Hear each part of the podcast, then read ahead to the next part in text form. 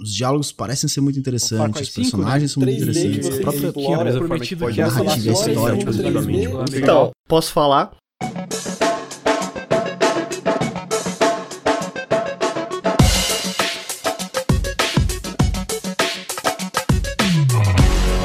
E aí, internet, você tá ouvindo nesse momento é o Ricardo Regis, eu tô tocando aqui o primeiro podcast solo que eu acho que merecia há muito tempo. E finalmente você vai ouvir aqui no Nautilus discussões elevadíssimas, afinal de contas eu vou ser seu host, isso é uma brincadeira. Esse deve ser o 11 primeiro episódio do, do Posso Falar. É, mas eu juro que nos próximos episódios, quando vocês ouvirem que esse é o primeiro episódio, é porque eu tava muito confuso e eu sigo confuso porque eu não sei direito ainda bem o que, que vai ser isso aqui. Eu espero que vocês toquem aí entrar nessa jornada mágica comigo pra descobrirem o que, que vai ser isso aqui. Hoje a gente vai falar de Sekiro, que ele foi lançado aí tem alguns dias. Eu tô aqui com duas pessoas que são muito queridas e que, assim como eu, gostaram muito de Sekiro. Eu tô aqui com o meu. Felizmente tá sempre aqui comigo, né? Lucas Zavadil. Fala aí alguma coisa. Eu tenho uma pergunta pra ti. Posso, Hum. posso fazer? a- Por que que se eu sou querido pra ti, tu me xinga todo dia no Twitter? Mas olha só, é, é assim que o amor funciona. Eu amo te odiar, entendi, entendi, tá bom. entendeu? Mas sim, sempre vou estar aqui. Obriga- obrigatoriamente por contrato eu sempre tenho que estar aqui. Nem sempre. O, o- o- a gente tá aqui também com o Eduardo Sushi, que com certeza tem algo a falar sobre isso. Eu tenho a falar que intimidade é uma merda, porque quanto mais próximo você é da pessoa, mais você briga, mais você xinga Uhum. e esse tipo de coisa. Mas é gostoso, né? Ah, mas Sushi, mas, mas Sushi, eu só te elogio. Olha só, tá vendo? o carinho também é possível através da intimidade. É, eu espero que o Posso Falar, ele sempre tenha pelo menos um convidado. Até agora, de todos os 10 milhões de episódios que eu gravei, e falei que era o primeiro episódio, que eu espero que ainda assim saiam, é, o Lucas esteve em todos, pro bem ou pro mal, né? Aí vocês decidem.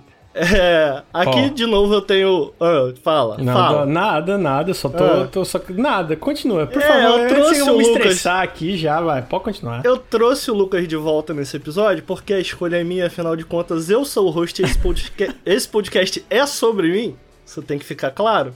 É, eu trouxe ele de volta porque a gente fez uma competiçãozinha lá no Twitch e aqui já vale o jabá. Que né, eu ganhei. Que eu ganhei. E o Twitch segue lá. twitch.tv barra tá dizendo. Link. Fui melhor em todos É. os chefes, morri menos. Então, obrigado, obrigado. Uh! Eu isso, Eu, eu não sei se eu concordo. Olha só. O que a gente fez lá no Twitch foi, a gente foi revezando. Cada um, cada um jogava uma parte do, do jogo. Infelizmente, o final do jogo, fi- a minha parte pelo menos ficou de fora porque eu fiquei doente. Inclusive, cabe aqui também a pergunta, uma questão pro senhor Eduardo Sushi, porque eu fiquei doente, eu acho, porque eu fiz viradas muito loucas com esse jogo. Eu fiquei tipo. Eu fiz duas lives de 10 e uma de 12 horas. Eu fui até meio-dia jogando esse jogo em live. E aí, cara, eu ia dormir, tipo, sabe quando você tá dormindo, você tá. Cara, você Você perdeu. tá pensando no parry ainda, né? É, mano, eu tava um pouco morto por, por dentro e eu fiz até essa brincadeira no, no Twitter. Que eu dormia e meu, meu dedinho de L1 ainda tava sendo apertado. Eu- eu... sei que eu sei que você também perdeu o sono com esse jogo, pelo que entendi. É, eu. A gente. O jogo. Um sono é na sexta, só que da madrugada, né? De quinta pra sexta, o pessoal já conseguiu jogar. Então eu fui dessa virada de quinta pra sexta até, sei lá, 6 horas da manhã jogando, 7 horas. Aí eu caguei meu sono e fui até, sei lá, domingo, quando eu terminei o jogo, dormindo errado e passando o dia inteiro jogando esses todos os dias. Mas a diferença é que eu não fiz isso em streaming, eu fiz no meu tempo, né, de boinha. E fazer em streaming é. cansa muito. Não, e olha só, o pior de tudo de ter feito isso em streaming é que a gente passa vergonha, né? Ah, mas E aí, tem é a até- vida, né? Tem até uma vergonha aí que meio que viralizou na internet. O Alan Zoca assistiu meu vídeo, cara. Você tem noção disso? Em que momento pra se estar vivo? É. E, e, é, ali naquele caso, cara, do macaco, cara, eu, eu devo ter ficado umas quatro horas nesse jogo. Nesse, nesse chefe. Muito porque, cara, eu tava muito cansado, sabe? Tipo, eu tava jogando há muito tempo, mas eu, cara, queria continuar jogando aquilo, mas eu já tava exausto, eu tava exaurido ali. Aí eu parei, fui dormir e no dia seguinte eu continuei jogando. Então o pior de tudo é isso, é que você faz a virada, você tá cansado porque você tá virado, e aí, meu amigo, o Sekiro não tem pena de você. É, né? a- as, as maiores lives que eu já fiz no Twitch também foi com o Sekiro. Que foi uma de 8 horas, uma de 7 horas e meia. Tipo, sabe, tudo 7 horas e meia a 8 horas, basicamente. Uhum. Então. Bom, cara, eu gostei muito do jogo. O podcast aqui hoje a gente vai basicamente aprofundar em alguns aspectos de design que eu anotei. Eu, assim, eu vi o, o, o Sushi falou com a gente, a gente tem um grupinho que a gente troca umas ideias. E ele falou que, ah, pô, eu prefiro jogar fora de live até para prestar mais atenção. Então eu sinto que sim, isso comprometeu um pouco da minha experiência. Eu quero zerar ele de novo fora de live. Eu joguei, eu tive jogando ele um pouquinho agora, umas duas horas iniciais de novo no PC agora, dessa vez. Eu joguei a primeira, primeira vez no PS4. Eu espero também soltar um vídeo sobre ele no Nautilus, então é bem possível que enquanto você está ouvindo esse vídeo já tenha saído, eu espero ou ele está para sair, então fica de olho lá no Nautilus. Eu vou fazer um vídeo só sobre o combate, eu estou estudando hoje ele é, é, até para conseguir fazer esse vídeo. A primeira coisa que eu queria falar com vocês, cara, na verdade, antes da gente entrar em Sekiro de fato, é... vocês dois, foi curioso, porque vocês dois, antes do jogo sair, falaram algo, ou eu ouvi, aí vocês me corrigem se eu tiver enganado. Eu ouvi vocês dois falarem algo parecido, que é, ah, eu quero aproveitar o Zeitgeist, com essas palavras, hein? O Zeitgeist inicial do jogo. O Lucas, porque na série Souls ele não tinha aproveitado muito disso. Nunca. E... Nem o jogo da From. É, e o, e o Sushi muito porque ele já aproveitou em outros jogos. É, é, e queria, queria reviver isso, queria ter isso de novo. Então, eu queria, na verdade, tirar essa dúvida com vocês. O que, que vocês acham que há de tão interessante nesses nesses dias iniciais, nesse, nesses momentos, sei lá, em que a internet meio que tá descobrindo, entendendo Sekiro, e por que, que vocês acham tão importante para um jogo da From? Pode começar quem é. quiser. Os jogos da From, acho que a, a, acho que os jogos da From, a, o gênero a gente vai abordar depois, né? Então vou falar de maneira mais branda. Uhum. Eles sempre, por mais que o Sekiro se explique, né? Ele é, ele é mais tradicional, digamos assim, né? Ele tem tutorial, um tutorial mais tutorial mesmo, né? Tipo, a, a tela para e fala o que fazer, uhum. e tem NPCs mais diretos e tal. Tem até meio que um boneco que é meio que um modo treino, né? Pra você treinar o combate do jogo.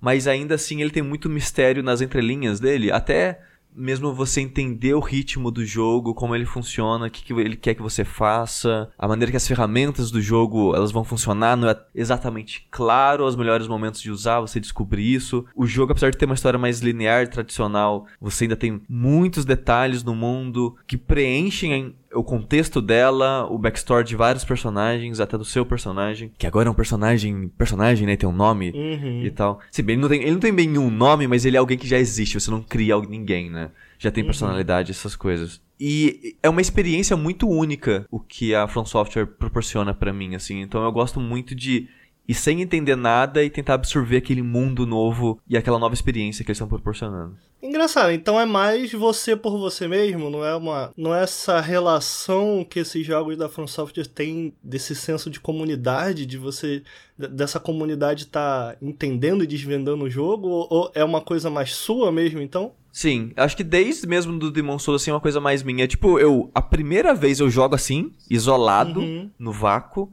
aí depois eu vou na internet ver o que, que as pessoas estão descobrindo, o que, que eu não achei, misturar minhas teorias com as teorias das pessoas e essas coisas, sabe? Mas uhum. a primeira vez mesmo eu fico no vácuo e não quero ver nada, não quero saber de nada. Não fala comigo esse jogo. é assim também pra você, é louca? É, então, para mim é que na verdade, como eu falei, eu acho que nem o Dark Souls 3 eu peguei no lançamento, eu joguei um pouco depois. O Dark Souls 2 e 1 eu joguei bem depois do lançamento, especialmente 1 eu joguei muito tempo depois. Felizmente não tinha tomado nenhum spoiler. O Bloodborne... É, a minha pergunta aqui especificamente para você, cara, é tipo, como você acha que isso muda a experiência do jogo, saca? Eu acho que é legal acompanhar o hype do pessoal, sabe? Tipo, tu ir jogando e vendo a reação das pessoas para as mesmas coisas que tu acabou de passar, entende?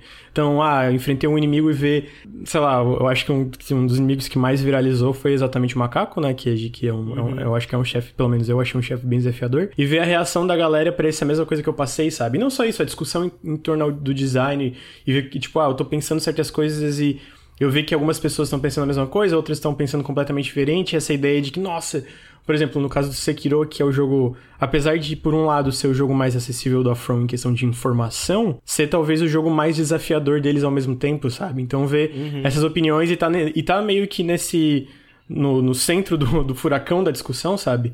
De ver tudo isso e acompanhar. Então, como eu falei, eu nunca tinha participado disso, então minha curiosidade, curiosidade era acompanhar isso um pouco. E eu achei bem legal, especialmente porque eu fiz live, né? Agora eu tô jogando de novo fora de live, talvez eu enfrente alguns chefes em live ainda mais. Não que eu tiver, não que eu tenha rushado o jogo é, em live, mas jogando sentadinho, sem conversar, é uma coisa diferente. É, a sua atenção tá menos ali, né? Quando uhum. você tá em live. De uma forma ou de outra, a sua atenção tá um pouco menos ali. Uhum. É nesse sentido que eu falo que eu sinto que sim, eu perdi alguma coisa por fazer ele em live. Ao mesmo tempo que é muito legal você ir jogando com o público, da galera comentando, o pessoal torcendo para você conseguir.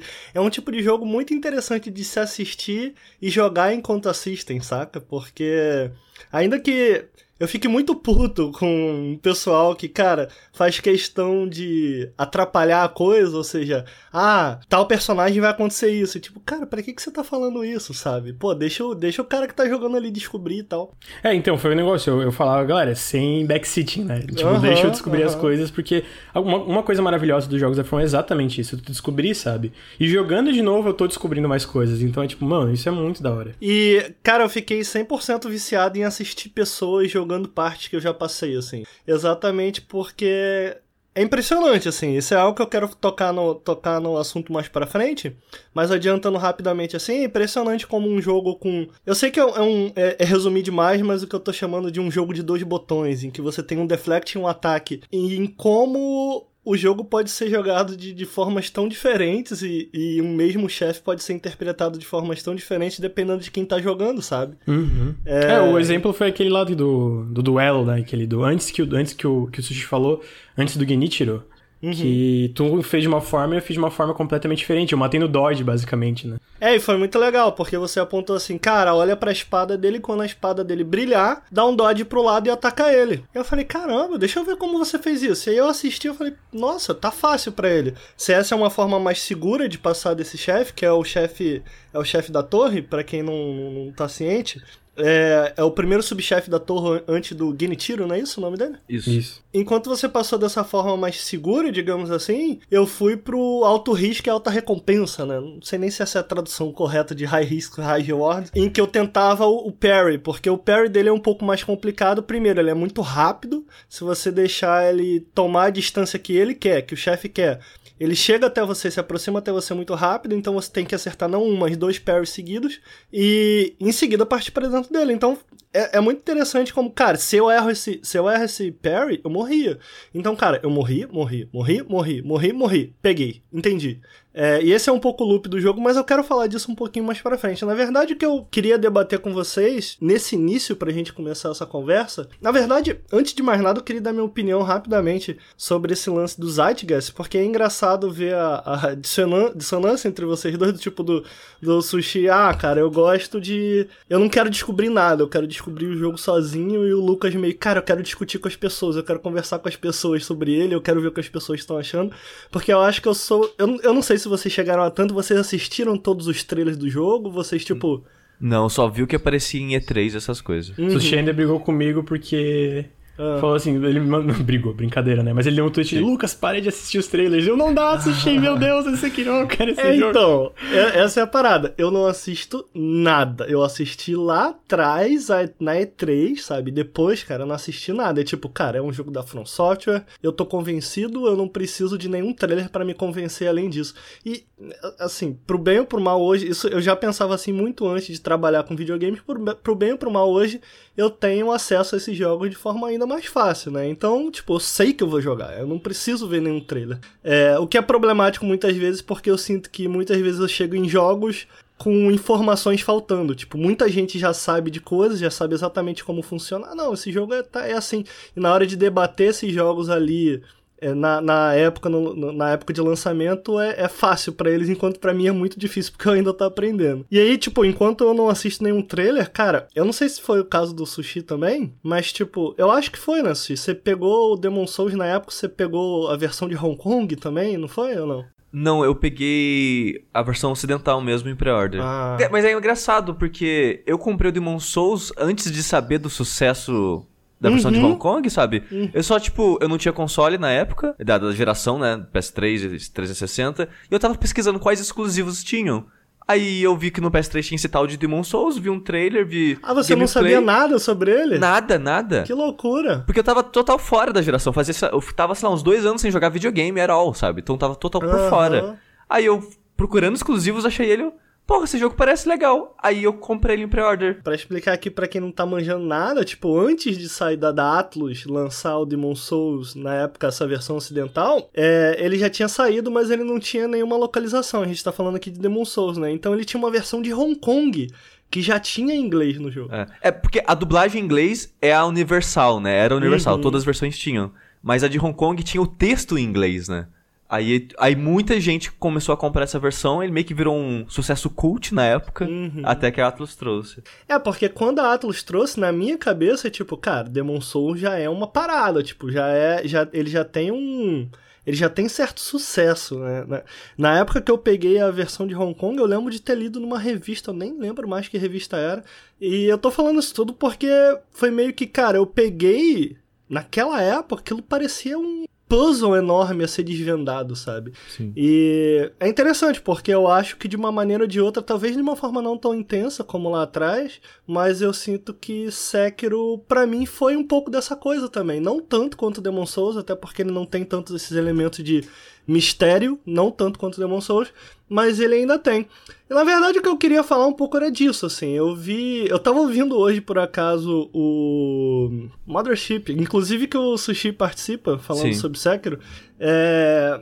E é curioso, porque eu vi que existe uma discussão, até mesmo quando vocês discutiram lá no jogabilidade, né? Vocês falaram sobre ser um jogo da franquia ou não? Não foi Sim. essa meio que a discussão? Isso. Eu sinto que.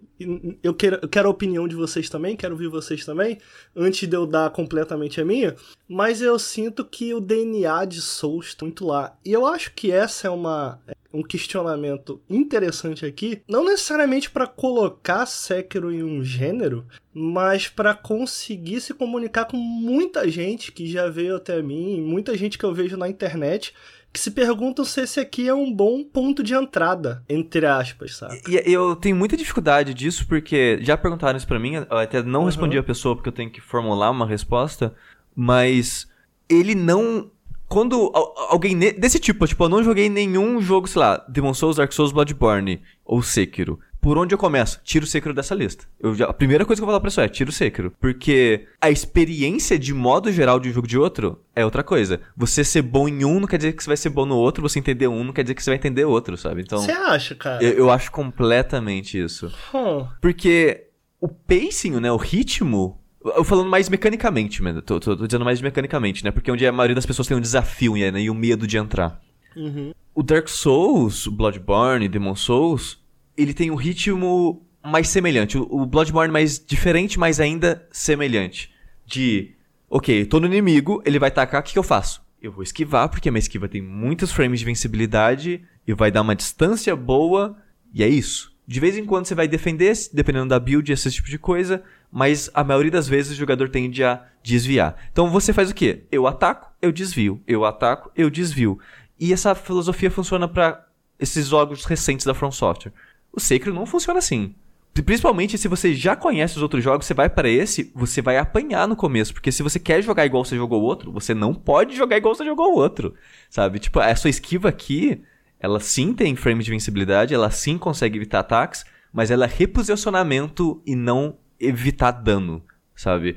O, uhum. E agora tem pulo, e agora tem Mikiri, e agora tem pulo duplo. Então, o seu combate é tão mais plural, você tem tantas maneiras de se expressar no combate, que para mim ele não tem mais relação, sabe? Ele pode ter uhum. um ritmo de pressão, alta pressão e baixa pressão com a postura semelhante com o que tinha a estamina nos jogos anteriores da From Software, mas ainda assim não traduz um a um para mim, sabe? O que, que você acha, Lucas? Então, eu concordo com o Sushi que não, não é exatamente uma tradução, mas eu acho assim, eu acho que mesmo mecanicamente existem similaridades, uh, existe uma... Ah, como é que eu vou dizer? Talvez é, filosofia de design de tu ter que... Tipo, por exemplo, nenhum jogo, nem Sekiro e nem jogos da série Soulsborne, tu pode ser ganancioso, sabe? Porque se tu for ganancioso, tu vai ser punido. Aí, então... Eu discordo aqui, sabe? Eu, mas isso eu acho que vem mais da, da sua é, liberdade de se expressar mecanicamente ah, no Sekiro. É, eu, o que que eu acho? O que que eu acho é que Sekiro é um jogo muito que tu tem que ser muito mais agressivo. Sim. Uh, eu acho que sim, muito mesmo, assim, muito mais agressivo que os outros. Tu não... A gente tu... já tinha visto isso em Bloodborne. Não, então, mas, mas mesmo Bloodborne, Mas aqui eu acho cara... que é mais ainda. É, exatamente. Jogando Bloodborne, que eu, eu usei em live também, é, inclusive, é, é uma coisa que vieram perguntar para mim. Eu não. Eu vou chegar na parte do ponto de entrada, né? Mas uhum. qual é o jogo que eu acho mais difícil? Cara, Sekiro, sem dúvidas, assim. É, eu acho sem dúvida também. Você acha isso ou não? Ou... Não, eu também acho. Sem dúvida é o jogo mais difícil. Eu acho que em estrutura, é, assim, eu vou, tent, vou, tentar separar um pouco a estrutura de mecânica, apesar de não ser interligado. Em estrutura de exploração, eu acho que tem aquele DNA, tem de tu o estilo de side quests é parecido, sabe? De tu conversar com o NPC e ter esses caminhos diferentes que pode resultar em alguma coisa e o jogo nunca deixa exatamente claro o que que é. Eu acho que, apesar da narrativa ser... Ela é muito mais explícita, né? É, mas tem, tem uns traços de Souls, né? A, a, From, o, a From e o time com certeza aproveitaram muito do conhecimento que eles tinham, mas eu acho que eles deram um twist muito grande na fórmula. Então eu acho que falar Sekiro tá dentro da forma, fórmula Soulsborne, eu não concordo muito com isso. É, eu, eu, acho que é uma coisa bem única. Mas quando alguém fala para mim, ah, eu, me lembra um pouco Souls, me lembra um pouco Bloodborne, até no combate eu concordo com isso, sabe? Da ideia de ter certas coisas que tu consegue, ah, isso aqui veio um pouco de Souls, sabe? Isso aqui veio um pouco da filosofia de design que eles criaram lá em. Que eles criaram lá em Demon Souls, em Dark Souls. Mas isso que você falou, eu concordo. Ele lembra. Ele tem elementos semelhantes. E esses elementos, para mim, são mais filosofias de design do estúdio do que algo do gênero especificamente. Tipo, Uhum. Ah, a história ela é difícil de entender, explicada misteriosamente por NPCs que dão risadinhas estranhas e são enigmáticos. Cara, se for jogar Kingsfield é assim desde o começo do estúdio, sabe? Uhum. Então tem, tem filosofias de design que é coisa do estúdio, não é coisa não, mas, da mas série. posso perguntar uma coisa como alguém que não jogou todos os jogos da From? Jogos como Otogi é da From Software? O Tog é da From Software. É, o Tog, é, Armored, Armored Core, eles não compartilham exatamente disso, né? Ou eu tô falando besteira então, aqui? Então, esse é um pouco o meu ponto, assim. Eu acho que eu, o, o Sushi talvez possa falar um pouco mais sobre isso. Eu sinto que jogos como o próprio Tenchu e o próprio... Mas o Tenchu não é deles.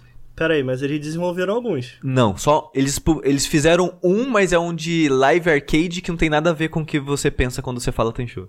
Tipo, é um top-down, meio arcade, é mega bizarro. Huh. Tô falando merda, então? Mas a IP do Tenchu é deles, correto? É deles porque foi parar no colo deles. Tipo, eles, ah, comp eles compraram os direitos de publicar. Então eles publicaram, tipo, o de Wii, e alguns assim, que são os piores Tenchus da história. É, eu ia citar aquele Ninja Blade também, você não vê tanto nada, na verdade, disso, né? Um, é, é, bem mais um cara. É mais um hack slash, né? É. Eu posso só terminar o um negócio que eu tava falando? que eu não termino, termino. Não, e basicamente que daí chega no combate, aí eu concordo com o Sushi, porque tu jogar o combate uhum. do Sekiro, se tu joga como Dark Souls, cara, tu se ferra. E eu falo porque eu me ferrei. Quando eu aprendi uhum. que o parry era muito mais importante do que, por exemplo, parry é muito bom em Dark Souls e tem boss em Bloodborne que eu matei praticamente só dando o, o parry do Bloodborne, né? Que é outro nome, exatamente. Tu usa uhum. arma. Mas o parry no Sekiro ele é fundamental para esqui, pra, tanto para defesa como ofensiva, né? Porque aumenta. Então, uhum. tem uma dinâmica muito diferente quando tu para para jogar. E outros exemplos que ele falou, a mobilidade do personagem é muito maior, não tem stamina ah, para tu correr e usar esquiva. E, obviamente, tem pulo. Tem o pulo e tem o. Que não é tão usado nas lutas de chefes, mas também tem o gancho, né? O, o grappling hook. Sim. Então, realmente, na hora que tu uhum. senta, tu senta para jogar o combate, aí eu acho que é um, monstro completamente diferente, sabe? Uhum. E é aí que eu fico na dúvida, é bom começar aqui? Bom, se tu quiser entender as mecânicas de forma de tutorial e o jogo te ensinar, aqui é mais fácil. Tanto que é, tu vê, por exemplo, um exemplo muito bom disso é, é o, o Genichiro. Antes de tu enfrentar ele, tu lê um negócio que fala de forma críptica como é que tu usa o raio nele. Logo uhum. depois de terminar, tem um tutorial que eu imagino que era isso que eles queriam quando eles trabalharam com a Activision, que a Activision falou, ah, vamos fazer um tutorial na cara o que, que tu tem que fazer para a pessoa entender, né? Então, nessa parte eu acho que ele é mais acessível. Mas em dificuldade em si, porra, esse jogo é muito difícil, cara. É, ele é um jogo bem menos sobre sistemas do que Souls, né? Ele não tem. Ele não tem sistemas, sei lá, poise. Tu fala poise pra alguém, cara. É, é, eu tenho um amigo que começou a jogar jogos da série Souls e foi engraçado, porque eu recomendei muito, muito para ele. E ele começou com Dark Souls, o primeiro, e falou, cara, isso é horrível. E é curioso, porque muito do que ele achou horrível, ele falou assim: ah, é meio travado, o personagem. E eu acho que aqui no Sekiro a gente não tem esse problema, sabe? Ele tem, ele tem muito, não sei se vocês concordam, mas ele tem muito essa capa de jogo de ação. Ele não, ele não parece, talvez ele não seja tão entre aspas clunk quanto outros jogos da desajeitado, quanto outros jogos da From Software pareciam no passado, seja por causa de budget ou seja porque as animações são muito superiores aqui, ou puramente porque esse daqui sim é um jogo que ao mesmo tempo que eu sinto, e aí é onde eu vou discordar com vocês, eu pessoalmente acho que isso daqui é, é, não existiria de nenhuma maneira se não tivessem acontecido os outros jogos da série Souls. Uma, uma coisa que eu fiquei me perguntando muito enquanto eu pensava comigo mesmo sobre isso, era um pouco disso que o Sushi falou, do tipo, cara, quanto disso daqui não é DNA da empresa e quanto disso aqui não é DNA da série Souls.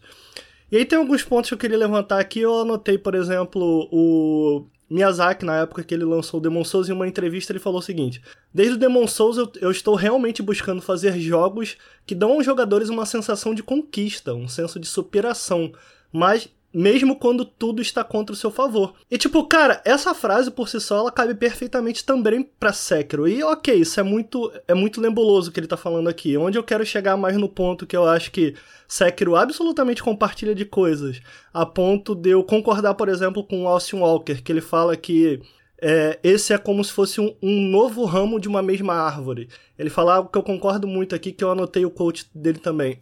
ele fala: é uma pergunta que a gente recebeu muito lá no Waypoint. Para quem não conhece, o Austin Walker escreve para o Waypoint da Vice. É, então ele fala: uma pergunta que recebemos muito era se. De, tradução livre aqui, tá? Era se de uma forma ou de outra Sekiro escaparia da gravidade dos jogos anteriores da From Software, ou seja, se seria possível falar sobre eles em seus próprios termos, sem a referência do que veio antes. E a minha, minha resposta rápida e imovível é de que não. Mesmo com todas as comparações a Tenchu que a gente viu por aí, a alma de Sekiro, a sua herança é óbvia demais. Como jogador e crítico, eu sou obrigado a pensar nos jogos que eu jogo em seus contextos e não pretendo deixar isso para trás nem brincando aqui. Eu sinto que essa alma que ele fala é muito, cara, a gente tem temas parecidos aqui. Pô, morte e ressurreição, sabe? É, esse jogo, como eu falei aqui, que o próprio Miyazaki falou sobre criar esse jogo em que você, ao final, tem essa sensação de conquista. Vou um pouquinho mais além, eu sinto que, assim como Souls também é um jogo que te ensina a cada morte, morte a morte, você aprende o jogo.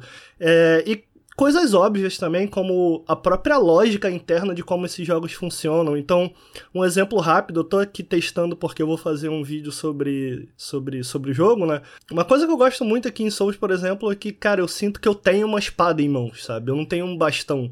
É algo que eu sinto que muitos jogos erram. A gente pega, por exemplo, o Star Wars The Force Unleashed, sabe? Tipo, que você tem uma espada Jedi e, cara, aquilo parece um bastão, aquilo não corta nada, sabe? Aqui não, aqui eu sinto que, cara, eu tô com uma espada em mãos. E eu acho que o último jogo que me fez sentir isso foi o Metal Gear Rising. É. Então eu joguei o Revenge recentemente, tava jogando hoje, na verdade. E é engraçado, como, cara, você, ele, ele é, obviamente é um outro gênero em relação ao, ao Sekiro. Ele é um character action, ele é um hack and slash. Então, cara, quando você aperta o quadrado, na, no mesmo momento o Raiden ataca. Aqui não. Aqui você aperta o R1, esse botão de ataque, é, e o R1 ele é, é, um, é um botão de. Eu falei mais cedo como ele é um jogo de dois botões, bem entre aspas, mas o R1 ele é tratado assim como Souls, por exemplo. Um, um ataque, ele não. Foi engraçado ouvir o Sushi falar sobre expressão do jogador e ainda que eu acho que tem um pouco disso aqui, eu não acho que de nenhuma maneira intuito, é bem o foco. Eu acho que ele é um jogo muito focado, muito por isso. Você aperta R1, Cara, demora uns 3 segundos pro seu ataque sair. 3 segundos. 3 milissegundos ali pro seu ataque sair. Ele tem um delay entre o momento que você aperta, muito porque tem uma animação que o personagem respeita. E isso é muita lógica de Souls, porque um ataque não é só um golpe. Você não vai só matar seu inimigo. É uma, é uma decisão, sabe? Então, cara, você quer fazer isso? É, e essa é muito uma lógica de Souls, sabe? Em que você tem que, ainda que Sekiro seja um jogo muito mais rápido, você tem que pensar no que você tá fazendo. Não adianta, por exemplo, ficar dando mesh no ataque, sabe? É, eu me peguei em alguns chefes, por exemplo, eu não sei se isso aconteceu com vocês, mas, cara, pensando sobre cada vez que eu ia apertar o botão, enquanto num jogo contra o próprio Revenge, cara, XXX triângulo, XXX triângulo, é, então esse tempo de resposta, esse, esse DNA, essa lógica interna toda de Souls, eu acho que tá muito aqui.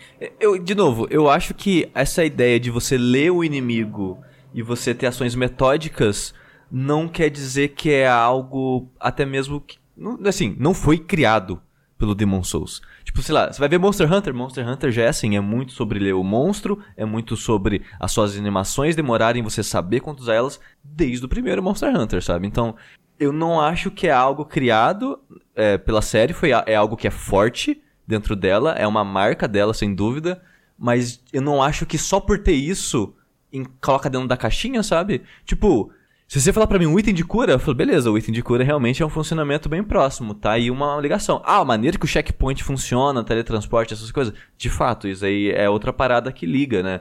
Mas, é, é de novo, é sempre, são sempre elementos. É igual falar. É, é, é, pra mim é igual comparar Guacamele com Symphony of the Night, sabe? Guacamele, eu não acho que seja um Metroidvania. É um jogo de plataforma. Symphony of the Night eu acho que é um Metroidvania, por exemplo. Então, o Guacamele tem elementos de Metroidvania, mas eu não acho que ele se encaixe dentro daquele gênero. E para mim o Sekiro é a mesma coisa. Ele, sem dúvida, como o Austin comentou, a gente não pode falar dele sem o passado dele. E o passado dele também é o passado do estúdio, sabe? É um grupo de pessoas pegando uma maneira de criar jogos e evoluindo e melhorando ela ao longo do tempo. E até bom para você é, falar com as pessoas, né? Quando a, gente, né? A gente trabalha como comunicador, a gente tá tentando explicar para as pessoas uma ideia, um conceito, um jogo.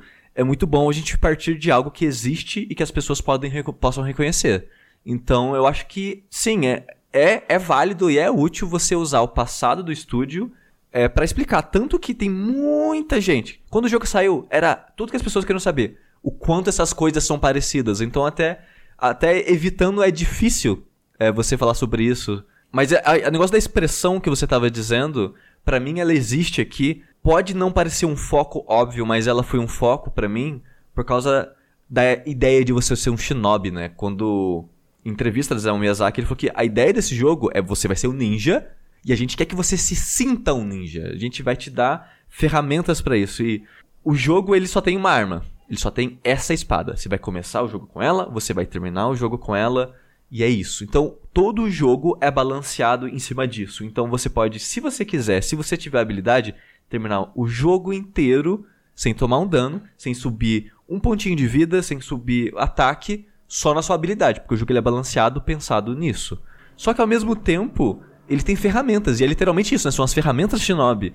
E essas ferramentas é aí que, as, que você tem a maneira de se expressar, que eu quero dizer. Ou até mesmo a maneira que você vai é, lidar com o inimigo, tipo, ele tem uns ataques indefensáveis, né? Que tem um kanji de perigo. O que, que, eu vou fazer? Eu vou dar um, só um pulo e bater na cabeça ou vou dar um pulo duplo para dar meio que um stunzinho, né? E aumentar a barra de é, postura. Ah, eu vou dar um Mikiri ou vou dar um passo pro lado para em vez de encher a postura, diminuir a barra de vida, sabe? Ele tem essas de micro decisões durante o combate e também tem com essa filosofia mais shinobi, os itens têm mais peso nesse jogo do que tinha nos outros da From Software. E ao mesmo tempo não é óbvio, sabe? Você pensa, ah, esse negócio de óleo não é tão bom assim. Cara, inimigo que é fraca fogo é muito fraca fogo. Então esse negócio de óleo é importante contra esse inimigo. Ah, nossa, mas esse, esse pozinho, essa pilha de cinzas aqui é de... não é muito bom. Não, você pode cancelar o ataque de todos os inimigos do jogo com essa pilhinha de cinza, sabe?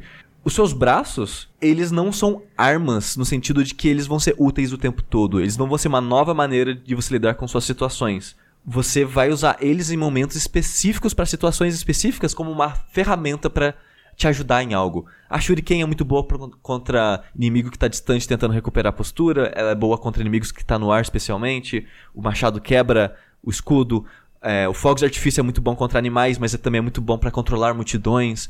Toda ferramenta ela tem um uso específico e cabe a você identificar, ler a situação e usar isso e, e, é nisso que eu coloco a expressão, porque tem muitas pessoas usando ferramentas. Ah, nesse chefe eu usei essa ferramenta. O outro, ah, eu usei aquela.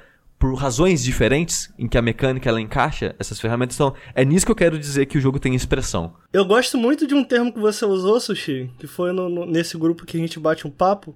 Você vai até precisar me lembrar do que é. Você chama a luta de um cabo de força, não foi isso é, é tipo? Isso é tipo um cabo de guerra, né? É cabo de guerra, isso. Eu gosto muito dessa expressão. E eu acho que tanto eu quanto você, a gente jogou Devil May Cry 5 recentemente, acho que Sim. você jogou também. Então, o meu ponto nesse de expressão é mais que aqui, ainda que você tenha ferramentas que você possa, de certa maneira, customizar o teu personagem, é, elas têm sempre um objetivo muito claro, enquanto que o exemplo que eu tô usando é, cara, enquanto Devil May Cry 5 é essa dança, o Sekiro é uma queda de braço. Então, tipo, tudo que você tá usando é sempre com o objetivo de vencer essa queda de braço. Enquanto que no Devil May Cry 5, que eu acho que é um jogo muito sobre expressão, é, você não necessariamente tá fazendo coisas para ganhar, você tá fazendo coisas para fazer com estilo, sabe? Sim. Mas aí eu acho que são. É Entendeu express... meu ponto? Não, sim, sim, eu entendo, mas é, eu acho que são expressão em níveis diferentes.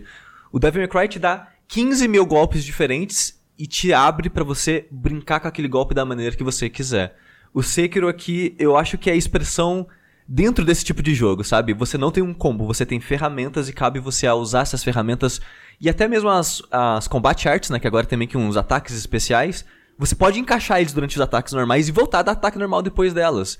Então é, ele tem, tem um pouquinho, sabe? E, e, eu coloco expressão dentro desses jogos da From que era, eram mais travado, sabe? A sua expressão era tipo, que arma eu vou usar e que atributo eu vou upar. É o que eu, é que eu ia falar um pouco. Que a expressividade já tava no Soul, só que de uma forma diferente, né? Lá era uma coisa um pouco mais ampla, digamos assim.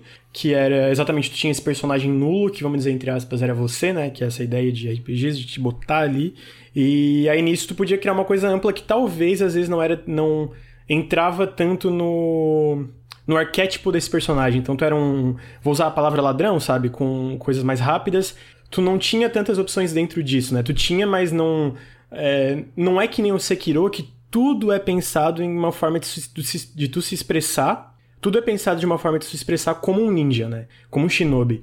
Então, você tá falando. E, e isso é legal porque dentro, de, dentro dessa expressividade, dentro desse foco, tem coisa que a galera tá descobrindo até agora. Tem uma coisa que um amigo meu me contou do, da luta do macaco, que eu, eu não sabia, eu posso contar para vocês? Claro. Bom, para mim sim, pro, pro sushi, sushi sim. eu não sei. Não, sim. É, é, tipo, eu não sei se é o que eu tô pensando que vai falar, porque eu tava assistindo speedrun e os caras fazem umas paradas que eu não fazia ideia que era possível fazer. É a lança. É, não, não, não era da lança. É porque. Uma coisa que eu não sabia: todos os inimigos imortais são fracos ao ataque da, da lâmina mortal. Sim, eu descobri isso na segunda luta lá contra o macaco. Porque eu tava é. falando pro Ricardo. Eu fui a primeira vez que o Ricardo mandou ir lá, porque de, nesse negócio de não linearidade, eu fui em Ashna Depths, na, nas profundezas de Ashna, antes de tudo. Então eu saí uhum. de lá com a habilidade de nadar antes de sequer ir nos outros lugares. Então eu já fiquei, what?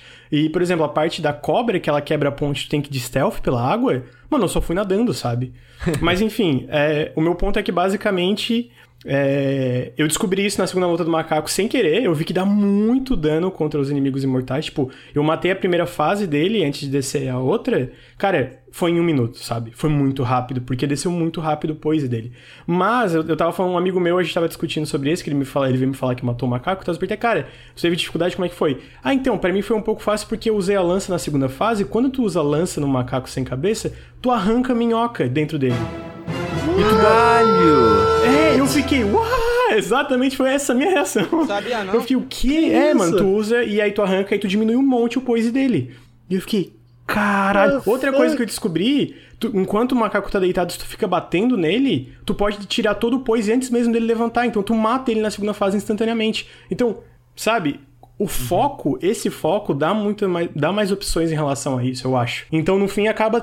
É, eu concordo, assim, eu acho que é enraizado no Soul. Sem Soul, eu acho que sem Soul Sekiro não ia existir, entende? Pelo menos não da forma que ele é hoje, eu, eu penso assim, né? Mas ao mesmo uhum. tempo eu concordo que ele é uma coisa bem diferente. Ele é, ele é um, um branching path, assim, né? Um caminho uhum. diferente da mesma raiz, só que é um caminho bem diferente mas ainda surgiu daquela raiz, daquela semente que eles botaram lá é, atrás, sabe? É, não. Eu acho que absolutamente ele é um jogo muito diferente do, dos outros, sabe? Eu só. Eu não consigo colocar ele em uma parte absolutamente diferente desses jogos, mas eu sinto que o DNA tá todo aqui. Eu olho para esse jogo, eu vejo Souls, sabe? E esse é o ponto. Talvez seja uma característica da From daqui pra frente, saca? Do tipo, cara. É, tipo, eu, eu gosto muito dessa discussão de gêneros, porque tem gente que reclama, tipo, ah para que discutir isso e tal? Mas eu gosto porque é uma maneira fácil de você falar o que é um jogo, de você ind indicar um jogo, ou, ah, eu quero um, um, tipo de experiência, eu vou atrás de um jogo desse tipo. Eu então, acho importante. É, uhum. Então eu gosto muito dessa discussão de, de gêneros, o que faz um jogo ser um gênero, da, daquele gênero, o que faz o gênero ser aquilo, sabe? E o Sekiro aqui, eu acho que ele é uma evolução, sabe? Ele pega aquilo como base e transforma. Em alguns sentidos eu acho que é prejudicial até encaixar como é é dentro certinho, é a mesma coisa, porque tem gente que não gosta de Dark Souls, Bloodborne, Demon Souls e gosta de Sekiro. Tem gente que gosta daqueles jogos e não gosta de Sekiro. É nesse ponto que eu quero chegar, sabe? Tipo, ele é, ele é familiar, sem dúvida, familiar, sem dúvida tem elementos mas como um todo, a experiência é muito diferente, sabe? Então, que creem, tipo, a qual você me indica, Dark Souls ou Sekiro? Calma. eu não. Eu, eu, eu, é, tipo, quando chega nesse ponto, eu falo, não é bem assim, sabe? Ah, isso eu concordo. É isso eu... Então, eu acho que é aí que não é exatamente o mesmo gênero, sabe? Uhum. Não, eu concordo. Eu acho que é, é, Soulsborne são RPGs de ação e esse daqui é um jogo de ação com elementos de RPG. Sim. E as dinâmicas deles são muito diferentes. Eu só não acho eu vi, eu vi, por exemplo, recentemente teve um vídeo do Voxel, por exemplo, em que a Kika lá fala sobre. faz comparações com, com os jogos da série Souls e as pessoas no comentário, ah, mas isso não é um jogo da série Souls. Realmente, não é um jogo da série Souls. Mas, cara, o DNA tá aqui, traçar essa comparação, para mim, faz todo o sentido do mundo. Sim, eu também acho. É... Eu só tenho medo de ser reducionista demais e não ficar claro o quão diferente esse jogo é no final das contas, sabe? Sim, e meu ponto aqui é, eu acho que sim, para uma pessoa que nunca jogou nada da série Souls, exatamente porque ela tem essa parede de, de funcionamento, de lógica, de como um jogo da série Souls funciona, eu acho que aqui tá tudo muito mais digerível, ainda que eu acho que você não precisa gostar de Souls para gostar desse jogo, mas definitivamente você precisa gostar de um bom desafio. Sim, isso sem dúvida. É, então. Você queria e... falar alguma coisa? Não, não, só um negócio de gênero, e isso eu concordo com o Sushinam, né? O medo de ser reducionista, né?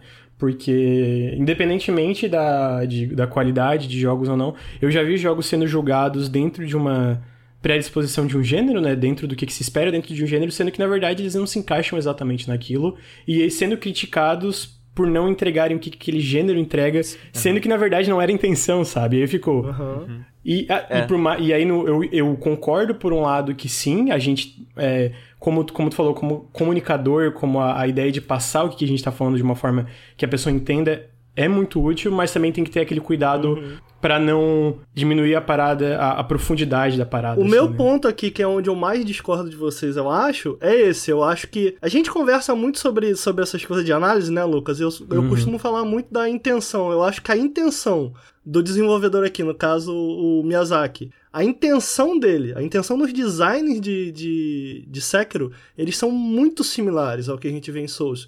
A forma como essas dinâmicas são aplicadas, completamente diferente. A intenção e aí, cara, eu falo da intenção não, não só em termos de como se controla, mas em termos temáticos também, cara. Pô, morte e ressurreição tá lá, a forma como ele te ensina coisas através da morte, como eu falei aqui, é, o objetivo dessa sensação de conquista, a lógica interna de como funciona a jornada desses personagens que você encontra ao longo do caminho. Tipo, quando eu tava jogando em live, muita gente me perguntou, pô, por que, que você tá voltando para certos lugares? Eu falei, não, eu quero avançar com a quest de cada NPC. E eu fiquei, cara, eu saberia disso se eu não tivesse jogado Dark Souls Souls? Definitivamente não. Eu só uhum. sei daquilo porque eu joguei jogos da série Souls. Por exemplo, no, no, no, no, no bêbado que você encontra, naquele primeiro bêbado, que eu sinto que ele é um pouco um teste de fogo ali. Eu, eu acho que eu teria passado dele tão rápido, muito porque eu sinto, não sei se vocês concordam, eu sinto que os mini-boss desses jogos, eles estão todos lá para te ensinar alguma coisa, eles, te, eles têm uma lição a te ensinar, você vai morrer muito para eles até que você aprenda uma certa lição.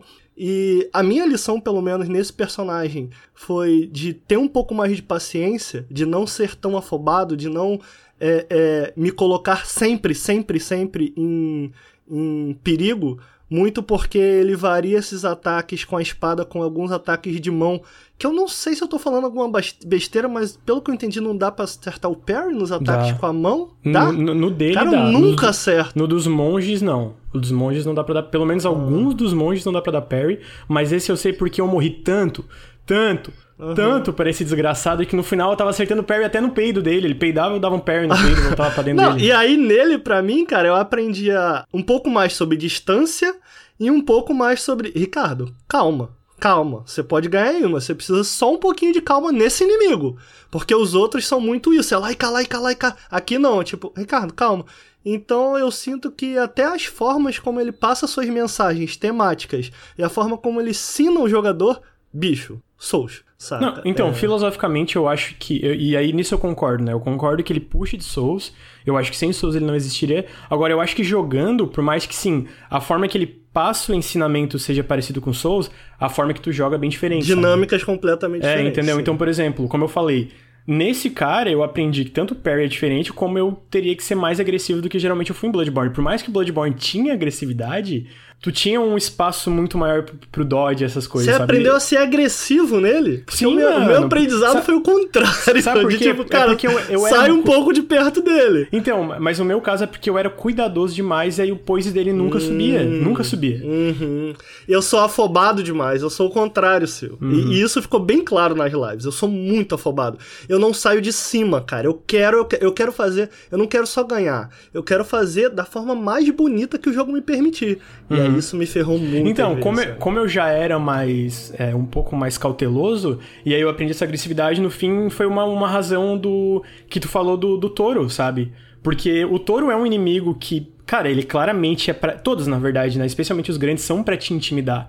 Mas eu fiquei, mano, se eu ficar correndo dele. Na verdade, é uma, uma excelente tática pra ele, né? Porque foi uma coisa que eu fiz. Mas não ter medo de bater na cara dele, sabe? Porque, beleza, ele tem. Mas bate na cara dele. Quando eu bati na cara dele, ele dá aquele staggerzinho e tu consegue bater mais e mais. Então todo boss eu foi meio isso. Eu não ter tanto medo de ir pra cima, sabe? Porque sempre tem alguma forma de esquivar ou de dar parry. Tem um inimigo nesse jogo, um NPC, que ele fala, né? Que é o, o, o primeiro que demonstrar uma fraqueza, perdeu. É exatamente. Pô, isso é, é legal demais. Eu, eu, eu tava conversando com umas pessoas aí que é segredo, que vai sair depois. Olha aí. Ah, mas basicamente a gente tava falando sobre tu unir muito bem a narrativa e o design, sabe? Por mais que isso seja uma parte meio da narrativa, faz todo sentido com o combate do jogo, sabe? Tu, tu não pode ceder. No caso, claro, tu pode Sim. distanciar, como tu falou, se posicionar, mas não ceder, sabe? Tu tem que sempre estar de olho no inimigo e pensando qual vai ser o meu próximo passo pra tirar dano dele. Pelo menos foi isso que eu aprendi jogando muito. Mesmo sendo cauteloso, sempre pensar na próxima forma que eu vou danificar de alguma forma esse cara ou essa criatura. Isso é muito legal. E é engraçado isso que o Ricardo tava falando de. Eu preciso sair às vezes da cara do inimigo.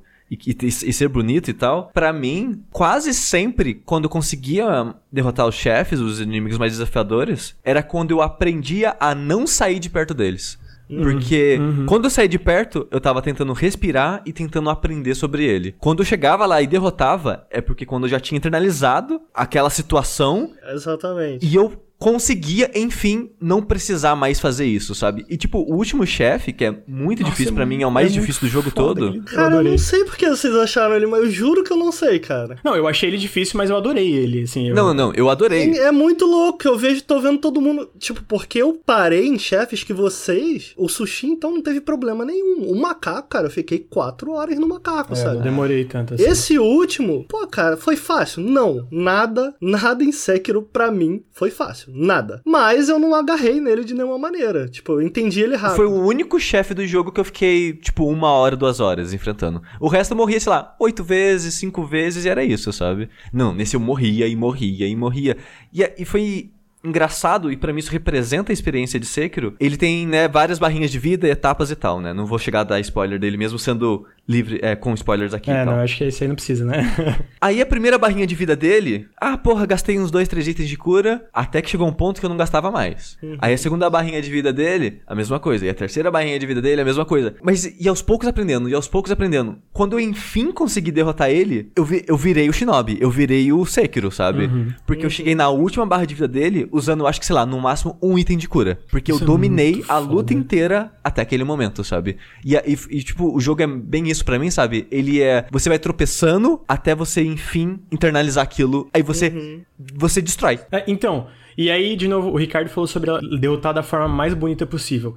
Isso acontece naturalmente, porque tu domina a parada. Então, um exemplo pra mim foi o, o macaco. Tu viu derrotando o macaco, Ricardo? Vi, vi sim. Então, assisti. tu lembra, tu lembra a segunda fase? Eu foi só no parry, mano. Tipo, eu acertava todos os parry. E tipo, eu sabia, eu quando ele, ele pulava, eu ia um pouquinho pra trás e pulava na direção dele. Mas quando ele no começo, no, na primeira vez que eu lutei contra ele na segunda fase, quando ele vinha com aquele negócio um pouco mais imprevisível dele é, cambaleando com a espada, eu tinha muito medo. Então eu ia pra trás. Agora eu ia e esperava. Então eu dava parry, dava parry, ele caiu, pá, batia, ia pra trás. Ele vinha, dava parry, parry. E mano, eu tava sem item de cura. Eu acho que eu tinha na verdade uma daquelas balinhas, sabe? Das ela- pastilhas, né? as pastilhas, obrigado. Então no final eu fiquei tipo, vai seu merda, vem. E aí depois eu fui na outra luta que o Ricardo falou para mim que teve muita dificuldade, que foi a, a vez que tu enfrenta ele de novo. Eu morri a primeira vez, aí no outro dia eu fui enfrentar de novo, cara, matei de primeira, sabe? Foi muito tranquilo, assim, uhum. para mim. Porque eu tinha internalizado tanto os uhum. movimentos dele, que para mim já, já, era natural dar parry em tudo, cara. Dava parry em tudo. E, e, aí eu me sentia muito como o, o, o Sushi falou, mano, eu era o Shinobi, sabe? E aí um é. boss opcional lá do final do jogo, que eu tava tendo muita dificuldade. No momento que eu peguei, mano, eu não morri nenhuma vez nas três, nas três fases e usei duas curas. Porque, de novo, eu dominei, tipo, como o Sushi falou, tu tropeça, tropeça, tropeça, quando tu entende, tu domina a luta, tu destrói, sim, sabe? Sim. Isso é muito foda.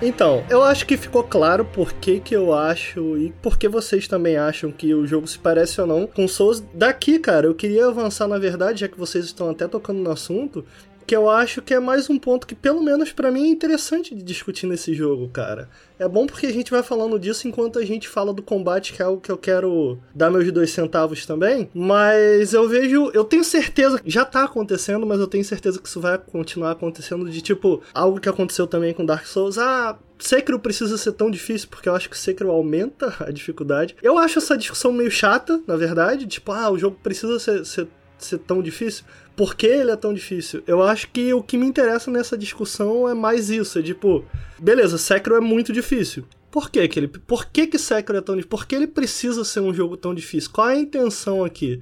E eu queria saber de vocês, assim, eu acho que parte com certeza a gente já, já, já falou, é meio que eu sinto, pelo menos, não sei se vocês concordam, acho que sim, passar de um chefe em Sekiro em que você morre, morre, morre, morre, morre, e no final, quando você vence, você não só vence o chefe, você quebra ele. Ele não te encosta, ele não tem a menor chance contra você. Quando eu finalmente vencia um chefe em Sekiro, eu não me sentia bom, eu me sentia invencível. Eu não sei se vocês concordam. Eu acho que a ideia, assim, o cerne da parada de ser tão desafiador, tu citou lá atrás, né? O, o Miyazaki fala que uma coisa que ele gosta de fazer é dar essa sensação de ser recompensador.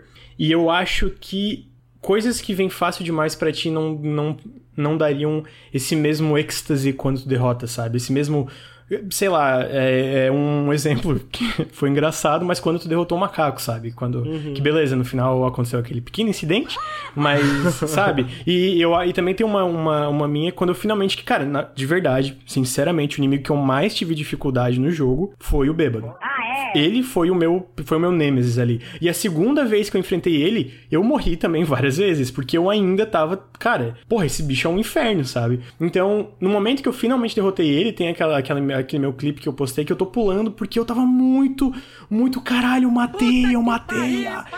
E eu acho que se o, se o jogo é muito fácil, ele quebra isso, sabe? Tu não, tu não vai ter esse mesmo êxtase, essa mesma adrenalina. Eu entendo a discussão, mas ao mesmo tempo eu fico.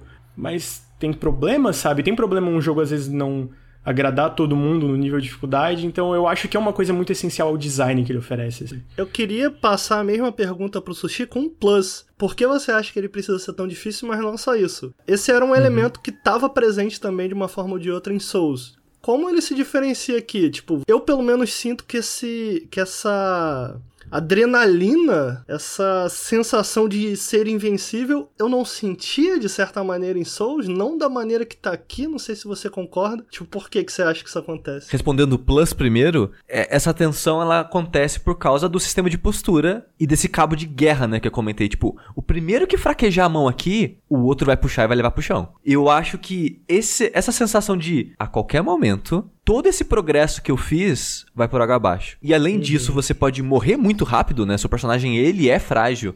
Mais frágil do que os jogos Souls é, podem uhum. ser, porque lá você pode guardar, tem muita vida, usar armadura pesada e tal. Tem N né, builds. E... Aqui não, aqui vai estar sempre frágil. E eu acho que é isso que causa essa sensação. Além disso, é a animação, sabe? É o quão o quão bem ele faz essa sensação de, cara, você é um samurai, você é um shinobi num duelo de espadas de um filme barra anime, sabe? Você se sente num filme barra anime. E eu nunca vi, nunca vi em nenhum jogo fazer algo em tempo real passar essa sensação. E tão bem, assim, sabe? É, é cinematográfico sendo, sendo manual. Exato. Sabe? Não, não tem Quick Time Event, não tem mesmo, vamos dizer, um boss gimmick que eu não vou citar aqui. Por favor, cite, fale o que vocês quiserem. Eu quero que vocês falem. Tá, o dragão. Eu acho que é uma luta fácil, sim. Mas ao mesmo tempo, eu acho que é uma luta que tudo que tu faz ali é tu fazendo, tu apertando, sabe? Sim, ele tem gimmick, mas é tudo manual, então Mano, é muito badass tu enfrentar um fucking Shenlong, cara, e tu jogar trovão nele, sabe? Enquanto uhum. em outros jogos isso talvez seria um Quick Time Event, a From consegue fazer isso. Oh, mas sabe? Eu, eu é... acho que alguma coisa que. Uma coisa que ainda não entrou na minha cabeça é tipo, cara, por que, que eu acho isso tão fantástico aqui? Eu, eu sei que é melhor aqui, por que, que eu acho tão fantástico aqui? E, e, não, não era dessa maneira em Souls, ainda que tinha, não era em Souls, e eu não consegui descobrir ainda, sinceramente, cara. Antes de responder a pergunta do Ricardo agora, a parada do Shenlong, se ele fosse um chefe de Dark Souls, seria um chefe gigante que a tela não mostra tudo e você ia bater no pé dele, sabe? Uhum. E aqui você não consegue chegar perto dele, você consegue evitar ele e usar o ambiente ao seu favor, sabe? Isso por si só acho que já é mais interessante que ficar batendo no pé do inimigo gigante até ele morrer. E, e essa parada que o Ricardo falou que ele não consegue apontar por que que é, para mim é design de som. O som desse jogo é maravilhoso. Tipo, o som do duelo acontecendo é muito bom. Animação, porque o jogo ele tem N animações variadas e você, por mais que seja simples você reagir àquela animação, você se sente foda reagindo àquela animação do inimigo. Tipo, o monge chega, começa a dar um monte de voadora na sua cara e você consegue dar os pés na voadora. É muito legal, cara. Ou até mesmo quando você dá espadada no monge e ele dá aquela, tipo, girada dos braços meio que. Vá, sua espada nem passou por mim. É muito legal ver ele fazendo aquilo, sabe? Então, a animação e o som contribui muito para essa sensação de impacto e satisfação do combate. É verdade. É, tem outras coisas, né? Tipo, é, técnicas é, que acontecem muito.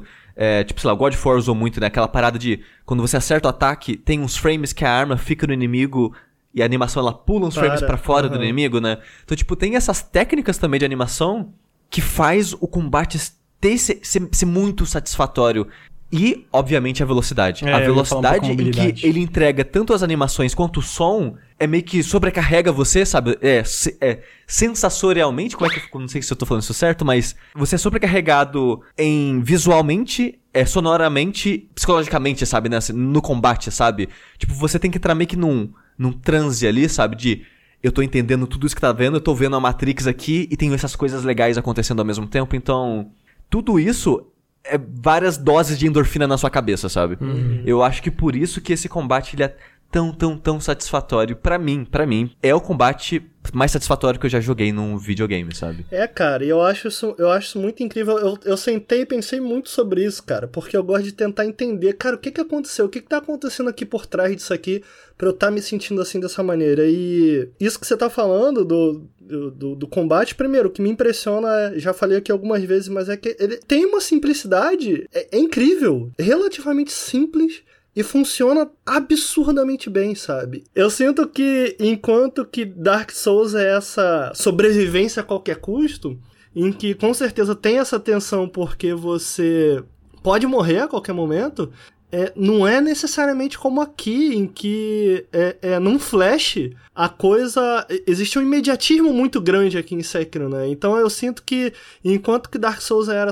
essa, era essa sobrevivência a qualquer custo, aqui em Sekiro a minha impressão, pelo menos, é que ele exige perfeição muito mais do que Souls, sabe? De tipo. Sim, sem dúvida. Cara, então é nesse ponto, é nesse nível que eu acho que, cara, ele definitivamente, mesmo nas lutas fáceis, ele definitivamente foi um jogo mais complicado para mim do que Souls, exatamente porque isso, que, cara, eu não tinha que ganhar, eu não tinha que ser bom.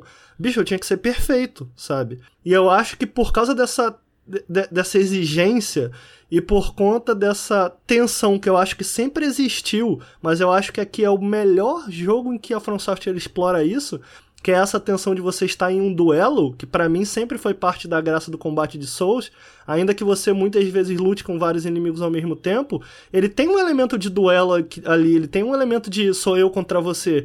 E aqui eles me parecem ter olhado para isso e falar, cara, vamos explorar isso, vamos explorar isso da melhor maneira possível, sabe? E outro dia eu tava falando aqui num podcast sobre por que eu amo jogos de luta, e parte do, do, do, motivo que eu amo jogos de luta é isso. E quanto mais os jogos de luta exploram isso, mais eu amo eles. Então eu citei, por exemplo, o Street Fighter 4, em que uma mudança pequena fez uma puta diferença para mim, em que os inimigos abaixados, eles não olhavam mais para frente, eles não olhavam pro vazio mesmo abaixado, os inimigos. O, o, quando você tá enfrentando alguém no Street Fighter 4, um tá olhando no olho do outro. Então ele tá agachado, mas ele tá olhando para cima. Então existe essa tensão que esses jogos exploram. Você vê, uma coisa pequena, uma animação, sabe? E eu sinto que aqui é algo que eu gostava muito também, por exemplo, em Demon Souls, sabe? Em que o Demon Souls tem um pouco esse elemento de, entre aspas, terror, assim. E eu lembro muito de Demon Souls, eu amava as animações de você estar tá segurando a espada e andar pro lado, tipo. E aí ficava um inimigo andando pro lado e você também. E aqui tem muito isso, essa tensão de, cara, vai começar quem vai atacar primeiro. Então eu acho que eles exploraram isso aqui no combate de uma forma. com, com maestria. E eu digo com maestria não só por conta das animações, eu acho que o que eles fizeram em termos de comando, cara, você tem uma defesa e um ataque. Basicamente, cara, isso é o, o bread and butter do jogo. Uma defesa, um ataque. É absurdo que eles fazem chefe a chefe, como eles exploram esses dois botões. É, muito porque ele é também um jogo muito rítmico, então a forma com que você tem que é, é, explorar o botão de defesa, ela muda de inimigo para inimigo e aí entra essa questão que o Sushi falou de sound design, sabe? Tipo, você tem que ouvir muito o jogo, cara. Tem um inimigo, por exemplo, que ele é só de parry. Então ele faz tan tan tan tan tan tan tan tan tan tan tan. Então, cara, tu pega esse timing a partir disso. Então, e... Posso citar uma coisa? Uh, Por até... favor. Não, é que eu vi gente criticando a câmera e eu concordo que. Especialmente... Não, é problemático. Não, não, é eu concordo, 100%. Mas, tipo, especialmente em lugares pequenos, né? Ela tem problemas. Mas esse negócio rítmico, eu tava quando eu, eu, conseguia matar, tipo, um tipo de inimigo, eu tava tão gravado aquilo em mim que mesmo quando ele me jogava na parede eu não conseguia ver ele, eu sabia quando dar parry. Aham. Uh -huh, então, uh -huh, tipo, eu não tava uh -huh. vendo pá, pá, pá, dava parry, e daí eu via, eu escutava o sonzinho que ele ia dar o chute, eu acertava o Miki, o é Miki, Mikiri, eu esqueci. Mikiri. Mikiri. Uhum. Eu acertava o Mikiri no chute também. Então eu ficava tipo, cara, e isso eu acho um, um baita elogio pro combate, né? Pra As parada... coisas acontecem na sua cabeça, né, cara? Exatamente. Tipo, cara, isso é muito Você foda. visualiza e, e, a coisa acontece na tela porque você já, já, já dominou aquele inimigo. Tem uma coisa que o Miyazaki fala, que eu achei muito interessante, que ele fala, eu tô lendo umas entrevistas dele, ele usa uma palavra que eu nunca tinha ouvido falar, mas eu vou usar aqui idiosincrasia. Então ele fala sobre como na hora de é, é desenhar um personagem Sekiro, isso acontecia também em Souls, mas ele fala que em Sekiro isso foi muito mais importante, que é meio que, cara, quais vão ser as características desse personagem que falam sobre ele tematicamente, mas também em termos de jogabilidade. Então, pô, o monge, cara, como vai ser, como vão ser os golpes desse monge? O que faz sentido para esse inimigo e mais do que isso? qual vai ser o ritmo desse inimigo. Porque os inimigos têm ritmos diferentes, né? Sim. Uhum. E, e, até, tipo, você pensa, ah, é um samurai. Ah, é outro samurai. Ah, é um samurai com chapéu de palha. Eles se comportam diferentes, uhum. todos eles, né? Eu lembro, é, tu isso, eu lembro o lanceiro na frente da torre onde tu resgata o Kuro pela primeira vez. Uh, e aí eu lembro que eu já tinha enfrentado um lanceiro que era meio mini-boss, então, ah, eu, eu entendi a dinâmica. E aí quando eu usei o Mikiri pela primeira vez... Mikiri? Ai, meu Deus, é Mikiri, né? Ah, bom. Ah, quando eu usei o Mikiri pela primeira vez, ele derrubou, ele botou a lança no chão, só que o inimigo tirou e em tirar a lança ele já emendou em um ataque, sabe? Eu não esperava aquilo, então eu levei o ataque. E eu fiquei, ok, essa pequena diferença já torna a dinâmica do inimigo diferente, sabe? Todos eles, não todos, mas grande parte deles tem sempre uma mudança que te deixa te, não não te deixa ficar relaxado, folgado, sabe? E mesmo Sim. quando tu tá dominando o negócio, no momento que tu relaxa, tu pode acontecer uma coisa que tu vai morrer. Isso aconteceu comigo hoje. Eu comecei lá que eu falei no New Game Plus, é, eu aumentei a dificuldade, e eu tava enfrentando esse lanceiro de novo, acertei o, o, o, golpe de stealth nele, tirei uma barra. Cara, eu tava tranquilo matando ele. Aí eu fui pra cima pensando, ah, mano, não vai dar nada. Mano, ele me deu três porradas, eu morri. Foi, tipo, foi uhum. muito rápido, sabe? Porque exatamente, eu... Ah, eu tô com tudo na minha cabeça, não vai dar errado. Deu errado porque eu tranquilizei. Eu falei, ah, mano, eu já, eu já dominei isso aqui. E o jogo, ah, tu já dominou, então peraí, deixa eu ver se dominou mesmo. Aí ele te dá um negócio que tu não esperava na hora. E isso eu acho muito foda, mano. Por isso que eu, sei lá, às vezes eu acho tão cinematográfico tudo, sabe? É muito foda.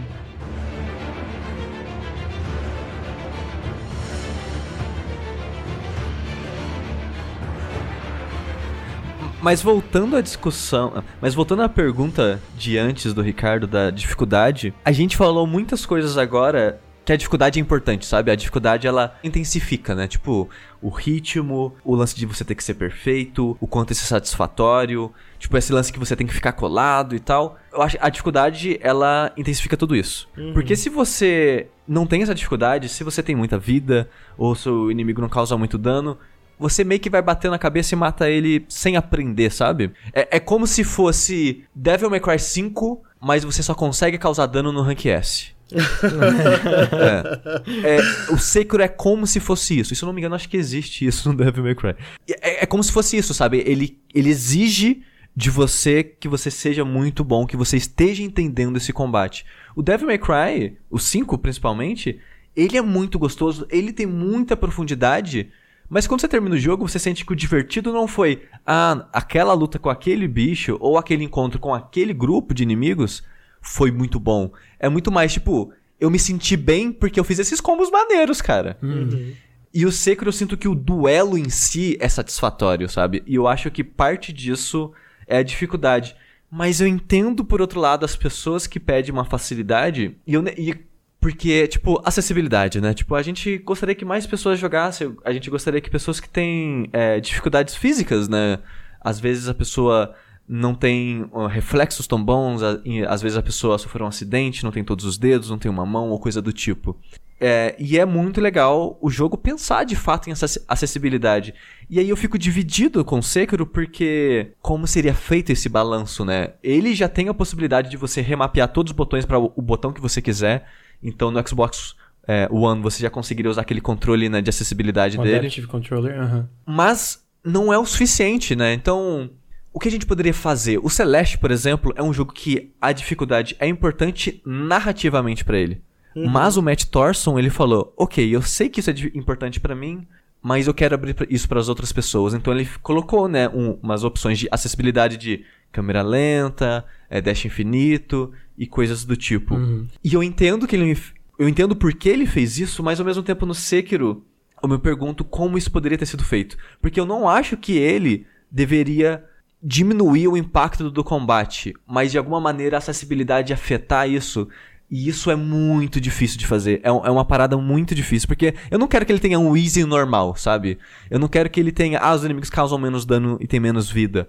Eu gostaria que ele tivesse de fato acessibilidade. Eu, eu queria que ele tivesse opções que você pudesse dar um fine tuning ali uhum. e deixar mais acessível para você. Mas ao mesmo tempo tem aquele preciosismo que a minha experiência foi tão boa que eu não queria diminuir ela, sabe? Então é, é, é um balanço que é difícil acertar para mim. E eu entendo os dois lados da conversa. Eu também. É que eu, eu acho que também, assim.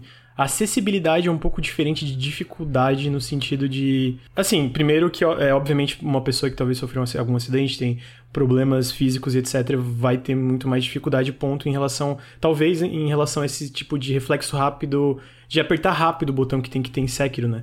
E nesse caso, eu uhum. concordo 100% que eu acho que eles deviam explorar outros métodos e tal. Mas, como tu falou, sabe, eu, eu acho que não é diretamente atrelado à dificuldade em si do jogo e ao senso de recompensa.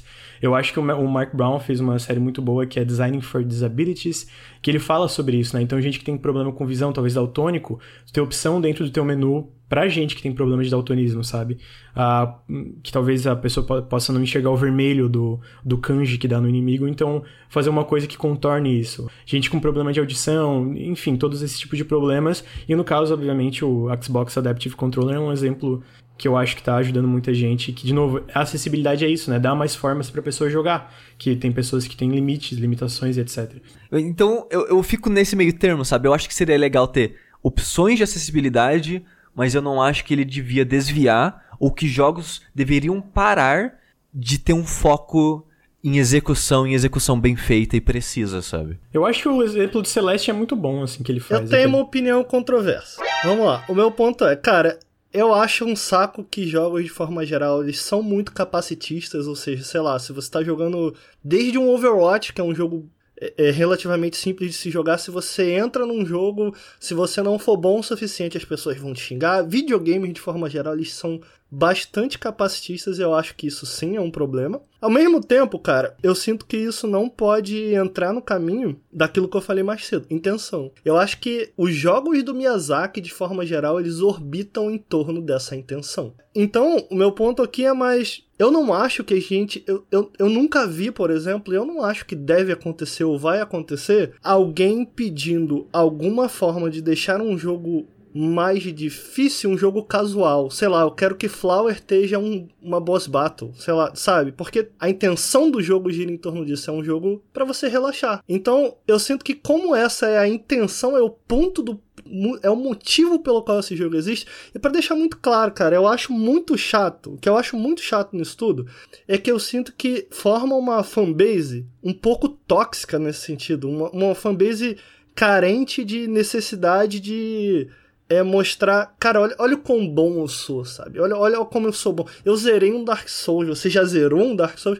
Eu detesto isso, então aqui eu discordo e concordo com vocês. Onde eu concordo é que, cara, essa discussão começou mais cedo lá atrás em Dark Souls e em Dark Souls, cara, eu pessoalmente não vejo o menor motivo para se pedir isso. Para mim, a melhor forma de você fazer algo desse tipo, e eu vou bater nisso até o fim da minha vida, é, eu acho que são dificuldades customizáveis. É algo pelo qual eu amo muito é, Bastion, por exemplo. Dentro do jogo, você transforma aquele jogo em mais difícil ou mais fácil. É, e aquilo te dá uma recompensa de acordo com isso. A gente tem também o próprio Hades agora, da Supergiant, está fazendo algo parecido. A gente tem série Halo, por exemplo, em que as dificuldades não alteram só, não é só uma barra de vida que se altera, eles mudam a inteligência artificial dos inimigos e tal. Pô, Spelunk, Spelunk faz muito isso também. Você pode começar já de uma fase, mas, cara, o, a ideia totalmente é começar do começo, porque você vai evoluindo seu personagem, etc. Então, onde eu quero chegar aqui, em Dark Souls, cara, a gente tem cooperativo, que, bicho, aquilo facilita demais o jogo. A gente tem diversas mensagens enquanto a gente está jogando, em que você não necessariamente precisa saber que tem algo escondido ali, você não necessariamente precisa saber que vai ter uma armadilha, ele está incluído no jogo, você lê e você consegue, eu acho que essas são mecânicas de acessibilidade, sabe? É, Sekiro não tem nenhuma delas. Sekiro é um jogo muito puro. Então, cara, eu acho que poderia ter essa acessibilidade, sem dúvida. Eu acho que talvez aqui poderia ser pensado de uma forma contrária.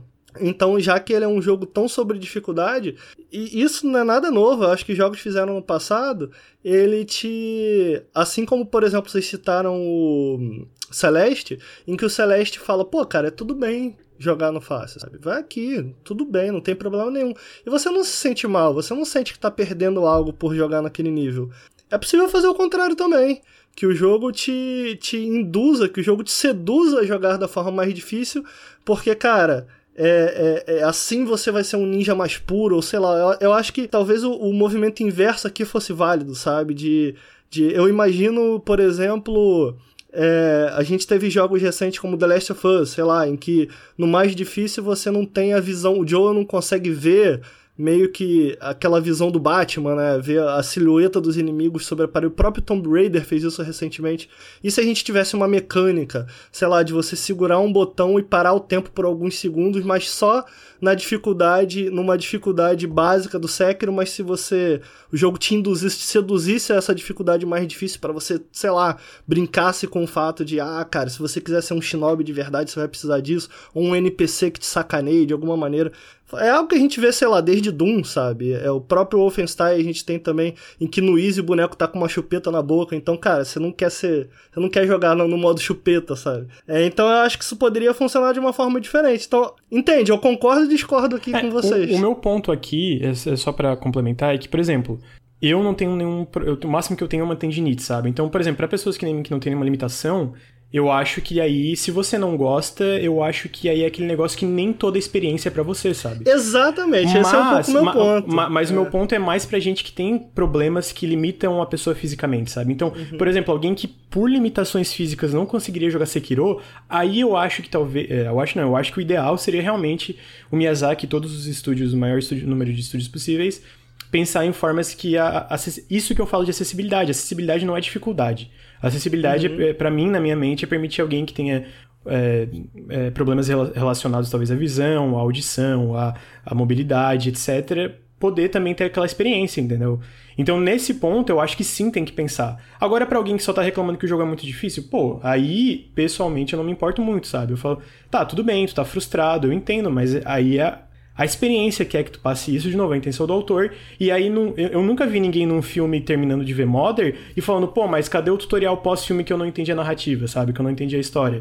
Ah, terminar de ler um livro, ah, eu não entendi o que, que isso aqui quis dizer. Cadê o, o rodapé no livro falando exatamente o que, que é? Obviamente são mídias bem diferentes, mas só para passar o ponto, sabe? Mas, de novo, em questão de acessibilidade, eu acho isso bem importante. Por isso que eu citei a série do Mark Brown de. É... Ah, esqueci agora, eu falei antes, mas ele tem uma série focada nisso. E nisso eu acho muito importante todos os desenvolvedores se preocupar, e por isso que eu acho tão legal o Xbox Adaptive Controller, né? Porque aí, então... e aí traz mais gente. Aí nesse caso eu acho que é, é, legal. Agora, diminui dificuldade ou não, porque tem, sei lá, um cara que não tem nenhum problema, só tá frustrado porque não consegue passar e fala que o desenvolvedor tá faltando com respeito, eu acho que não, eu acho que aquela é a intenção. É. E, mano, a experiência não é para ti tem tanto jogo, sabe? E aí nisso que eu, eu, eu, nesse ponto aí eu não vou ter me importar muito com o cara que tá reclamando da dificuldade. Mas o cara que não consegue jogar e quer jogar e não consegue por alguma limitação, aí esse esse cara ou essa pessoa, essa menina, esse, enfim, todo mundo, essa, essas pessoas eu me importo, sabe? Uhum. Eu, é tô, eu tô mais assim do lado do do Lucas nessa, porque tipo, se você só acha difícil demais, não é para você, velho. Eu entendo que jogo é caro, eu entendo que é chato ver tanta pessoa, porra, que jogo legal e você não consegue, é frustrante, imagina, deve ser muito frustrante, mas cara, que nem falaram, nem tudo é para todo mundo. Tipo, Babazio, um jogo de puzzle que saiu é recentemente. Amei o jogo, nunca vou terminar e tô de boa eu, com isso, eu sabe? Eu tô jogando todo dia um pouco, aí eu passo um puzzle, travo em outro, ah, depois eu tento, aí eu volto. É, e tipo, e eu não vi ninguém discutindo isso sobre, sobre o Babazio, sabe? Uhum. Eu não vejo ninguém discutindo sobre a dificuldade, sei lá, do Hitman Heaven, que não tem também, né, um modo de, é, de escolher jogar mais fácil e Ou tal. Ou aqueles jogos de Grand Strategy também, né? Que é um exemplo que é bem complexo e tu tem que se aprofundar pra caralho no jogo para entender Exato. tudo. Ou, ou, sei lá, jogo de luta, sabe? Jogo de luta tem, né, um arcadezinho, você coloca no easy e tal. Mas, cara, vai jogar online. Ninguém tipo, vai ter dó de você não, velho. Então, tipo, FPS, cara, vai jogar FPS hoje em dia. Você vai tomar uma coça, sabe? Então, cara, se você não quer se dedicar, se você não quer passar pela por essa parede do, do aprendizado, tudo bem. Isso só quer dizer que o jogo não é para você. Igual eu olho para jogos de FPS, que é um gênero que eu não tenho vontade de me dedicar, eu falo, pô, é maneiro, né? Joguei 10 minutos desse jogo aqui, parece bom, mas não é para mim e sigo minha vida, sabe? E eu acho que essas pessoas que reclamam principalmente, tipo, pô, não consigo matar do chefe, que jogo bosta, é só não é para você, velho. E eu acho que cabe as pessoas entenderem isso. E eu sei que muito disso vem do preço, né? Que no Brasil, o preço é ridículo o preço de um jogo. E se você gastou 250 reais, 200 reais no jogo, você quer jogar ele, você quer terminar ele, né? Então, e, e, e tem outra coisa. Muitas pessoas encaram um videogame como ah, vou sentar aqui e relaxar. Vou sentar aqui e vou me divertir depois do dia de trabalho cansativo que eu tive.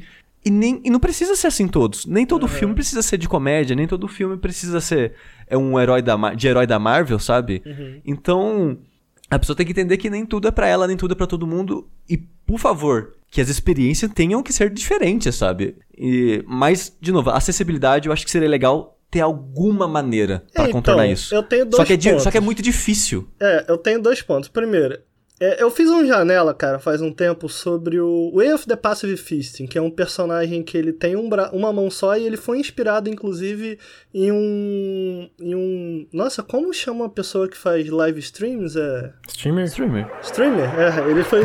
foi ele foi é, é, co-desenvolvido com um streamer que é o Half. Half. Half Coordinated. Half Coordinated, isso. E aí eu, eu, eu, comecei a ler mais sobre ele, eu comecei a. a eu, eu, comecei a ouvir mais o que ele tem a dizer, porque ele fala muito sobre isso de acessibilidade. Trazendo um pouco pra minha realidade, cara, rapidamente, eu acho que talvez eu acho que vocês vão entender a conexão. Uma coisa que ele fala que eu consigo entender, eu acho que essa acessibilidade, geralmente o que ele pede é mais são coisas que comecem não necessariamente dentro do design do jogo. Então, cara, um controle, por exemplo, em que ele possa importante isso, isso na verdade é talvez a parte mais essencial da acessibilidade que eles desejam, que, que se pede para uma pessoa com, com algum tipo de, de deficiência. É, e aí, no caso dele, ele luta muito por isso, de tipo, cara, eu, não adianta também eu ter só o controle e eu não ter, por exemplo, as opções dentro do jogo. E o Way of the Passive Fist foi um jogo todo montado a partir disso, sabe? Então você consegue alterar o tempo de algumas coisas. Então, por exemplo, tipo, o jogo não rodar a 1 de velocidade, o jogo rodar a 1.0, tipo, mais lento, tô perdido, mas tipo... É, é 0.8. 0.8, assim. exato. Então, tipo, rodar o jogo um pouco mais lento, sabe? Mas ele, ele é engraçado, porque ele fala, cara, uma coisa que a gente não quer é que o, o design do jogo mude por causa disso, por quê? E aí é onde eu me insiro. Eu, como negro, cara, se alguém me chama pra, uma, pra um debate sobre como ser negro da indústria de jogos, eu sinceramente eu não tenho interesse nesse debate. Cara, por quê? Porque eu quero ser como vocês, cara. Eu quero sentar, eu quero falar. Eu acho que é a mesma coisa que sente uma mulher, sabe? A mulher, ela não quer ser chamada, ah, como é ser mulher na, na, na, na indústria de jogos. Cara, ela quer sentar e falar sobre jogo. Eu entendo que muita gente não é isso, mas eu sei que no meu caso, por exemplo, cara, eu quero só sentar e falar. E não que isso aconteça toda hora, mas, tipo, em outras, em outras coisas da minha vida já aconteceram isso, sabe? Em que quando eu era chamado para dar uma opinião, ah, eu quero a opinião de um negro. E, cara, você não pode só querer minha opinião, sabe? Eu quero dar minha opinião. É, então, cara, é, é essa busca por querer ser igual, sabe? É, é, então, eu sinto que muito do que ele falou é isso. Cara, eu não quero que o jogo seja tenha um design diferente. Eu quero que ele me dê opções para que eu consiga jogar esse jogo. Com o design dele feito da forma que ele é feito para todo mundo. Eu quero me sentir igual, saca? Uhum. É meio que nisso, tipo, a, nesse ponto, cara, vocês, eu tô absolutamente com vocês, sabe? É, e não que eu não acho que possa existir jogos também feitos para esse público, saca? Do tipo, cara, em que sim, o design foi feito para eles, eu acho isso, isso bacana. É, um problema que eu vejo nessa discussão é isso, é de tipo, ah, não matei um chefe, aí é onde eu trago uma outra provocação aqui para vocês. Tipo, ah, não matei um chefe, aí alguém reclama, nossa, o chefe horrível. Ah, noob. Get good. Cara, eu odeio isso, me dá uma raiva. Tipo, cara, então eu não posso reclamar de nada do jogo, porque se eu falar, se eu tiver alguma é, algum problema com qualquer parte de design do jogo, eu sou significa que eu sou ruim. E cara, de boa, bicho, eu tenho 30 anos, eu jogo desde meus 5 anos, eu zerei todos os jogos Souls. Eu já ouvi isso tantas vezes quando eu falei mal de alguma coisa de Souls ou de alguma coisa de tipo, ah, você não é bom o suficiente. Get... E, e, é isso que me. Cara, isso é muito cansativo, sabe? Aí chama pro multiplayer pra sentar porrada no moleque. É, é, não. Hoje a minha. Hoje a minha. Hoje a minha atitude é essa. Cara, vamos jogar um Street Fighter então? Chega aí.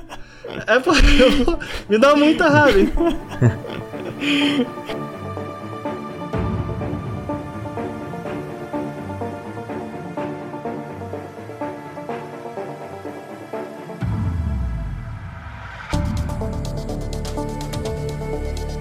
queria trazer isso pra gente fechar aqui o podcast, um último, talvez uma crítica. Eu sigo muita gente no Twitter, né? Muitos desenvolvedores e um, eu não vou lembrar qual desenvolvedor exatamente falou. E ele fez uma crítica que eu achei interessante. Ele falou assim, cara, ok, tô preso há três horas num chefe e uma maneira boa de você passar por cima de um design absolutamente chato, do que ele chamou de Sekiro, é você farmar dinheiro e habilidade. Ele falou que parou, começou a farmar dinheiro, dinheiro, dinheiro, começou a farmar habilidade, habilidade, habilidade, e depois voltou no chefe e ganhou. E alguém falou assim: ah, não adianta você farmar nesse jogo. Absolutamente não adianta, como em Souls. Mas ele, por exemplo, comprou, tem opções lá de uma compra, por exemplo, em que você aumenta a sua cura. Você cura muito mais. Então ele, cara, eu fui, eu juntei dinheiro, comprei curas melhores e depois voltei lá e matei ele. Então eu queria saber o que, que vocês acham disso. Se vocês acham que. É porque é um jogo muito de paredes, né? O, eu não sei se vocês concordam com isso, mas para mim definitivamente foi. Você avança, avança, avança, você encontra uma parede. É, ou você soca aquela parede até que ela quebre, e vai tomar um tempo até ela quebrar, ou você dá meia volta. Você encontrou uma parede, cara. Depois eu, eu quando eu encontrar a chave para essa parede, eu volto. O que, que vocês acham desse design? Eu acho engraçado a maneira que essa pessoa reagiu, porque esse jogo é um jogo tão aberto, você tem tantos lugares e opções e coisas para fazer ao mesmo tempo, que me parece desnecessária essa reação da pessoa. Se você tá com dificuldade o inimigo, vai pra outra área, sabe? Tem tanto lugar nesse jogo pra você ir, depois você chega no castelo, tem umas 5 áreas para você ir, cara. Então, tipo, sempre que eu vejo alguém, nossa, eu empaquei no chefe e não consigo sair dele. Anda um pouquinho, velho. Tipo, espalha a cabeça em outro lugar, você vai encontrar os inimigos normais, você vai encontrar uns itens, quem sabe ganha mais vida e volta depois, sabe? E muitas dessas paredes do jogo para mim são tipo entender o que o jogo quer de você. Uhum, então, uhum. Se você ainda não entendeu, volta depois. Quem sabe no caminho que você fez até voltar, você aprendeu com outros inimigos em situações mais fáceis. Eu acho que esse jogo é muito sobre isso, sabe? Muito sobre essa liberdade de você explorar.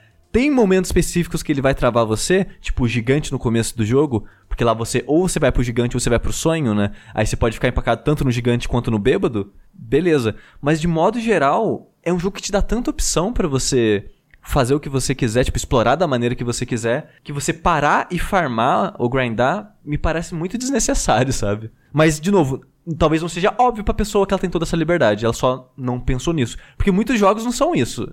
Tipo, não dão essa liberdade, né? Não te permitem você virar as costas e ir embora fazer outra coisa. Assim, eu acho que.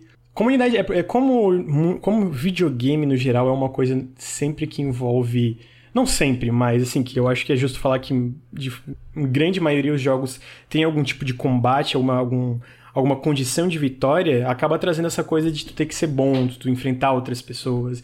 E no fim tu até ter essa, esse trash talking, né?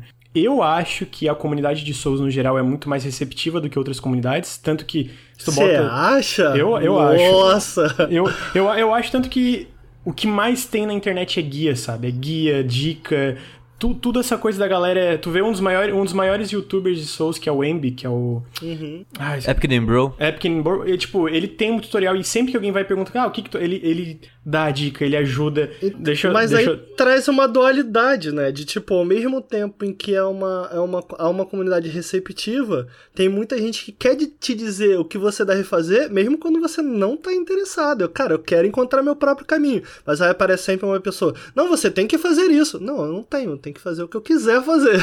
É, mas você não acha que numa, nessa época de streaming, de todo mundo mostrando e fazendo gameplay, isso é comum para boa parte dos jogos que envolvem grande dificuldade, eu tava jogando Darkest Dungeon, o que mais tinha era, tipo assim, quando eu pedia tudo bem, mas entrava gente que basicamente me deu um guia ali. Eu falei, ah, ô, me dá uma dica disso aqui. Um cara falou, não, tu tem que botar isso aqui em tal posição, isso, aquilo, aquilo, aquilo, aquilo, aquilo. Eu fiquei. Aí eu li, ignorei todas as dicas e continuei jogando da forma que eu tava é jogando, porque, sabe? Assim, o Darkest Dungeon, assim como Dark Souls, é um jogo muito capacitista. Quem, então, quando o cara termina aquilo ali, ele não se acha bom, ele, não, ele se acha o melhor de todos. Então, cara, isso cria um problema na hora de ter uma conversa com essas pessoas que para mim, pessoalmente, eu não tenho saco nenhum. É, então, aí, aí, o meu ponto é que basicamente eu concordo que tem isso, mas eu acho que dentro dessa comunidade desse tipo de jogo, eu acredito de verdade que Dark Souls é uma das mais receptivas que tem. Exatamente por a galera se ajudar tanto. Tipo, por mais que sim, se tu for, sei lá, em aqueles fórum deve ser 4chan, que eu nunca frequentei, mas eu imagino pelas histórias que é super tóxico, eu imagino que a galera vai ser isso, sabe? Mas eu, eu frequento alguns fóruns que a galera sempre se ajudou. E, obviamente, quando vem alguém que constantemente culpa o jogo por tudo, aí a galera vai zoar. Eu acho que isso, de novo, aí é uma, uma natureza dos jogos. Mas eu acredito, assim, pessoalmente, pela minha experiência, que no geral a comunidade Souls é receptiva. E o meu outro ponto é que daí eu concordo com o Sushi, lembrei. Exatamente, tipo, eu lembro que quando eu teve entrevistas do Miyazaki falando sobre o Sekiro, ele falou que ia ser mais como Dark Souls 1, de interconectado. E na verdade, quando a gente vê, o Dark Souls 1 não se compara, de certa forma, ao Sekiro em quantidade de caminhos e opções que tu tem para ir. Então uhum. tem muito isso de, cara, travou aqui, tenta outra coisa, sabe? Foi o que eu fiz uma hora. Eu tava tão puto, tão puto com aquele ninja lá no poço, exatamente por causa da câmera, que foi o momento que mais eu tive problemas com a câmera, que eu fui para outro lugar, matei um bicho, fiz alguma coisa, voltei lá e matei de primeira, sabe? Então uhum. eu acho que a série Souls e Sekiro, e, eles têm uma flexibilidade maior quanto a isso. E toxicidade é foda. Toxicidade é, é uma coisa muito complicada porque é. sempre vai ter, né? Infelizmente, eu não acho que devia, mas eu não. Eu, eu, eu, eu penso bola, cara, como é que soluciona isso? Eu não sei. Se eu soubesse, né, eu teria bastante dinheiro, eu acho. O, e essa parada da comunidade, a visão que eu tenho é que ela, de modo geral, ela é positiva também, mas é aquela parada da, do, do, negativo chama mais atenção, ah, sabe? Total, isso tipo, tem 10 uhum. pessoas legais, tem uma filha da puta, isso é e você já fica, caralho, só tem escroto nessa porra, uhum. né? Vai se fuder. Não pode fazer um streaming que aparece um babaca, uhum. sabe? Então, essa sensação chama mais atenção. É verdade. Mas eu acho que, de modo geral, de modo geral, eu acho que as pessoas são mais receptivas sim. Apesar que tem esse efeito que o Ricardo falou, que é um saco. Eu odeio a maneira certa de jogar é assim. Vai ah, se fuder. Não, a maneira isso. certa de jogar é a maneira que, que eu... eu passei daquela porra. 100%, cara. 100%. Amigo, se eu quiser matar o matar o último boss no Shuriken, não enche a porra do meu saco, velho. Caralho.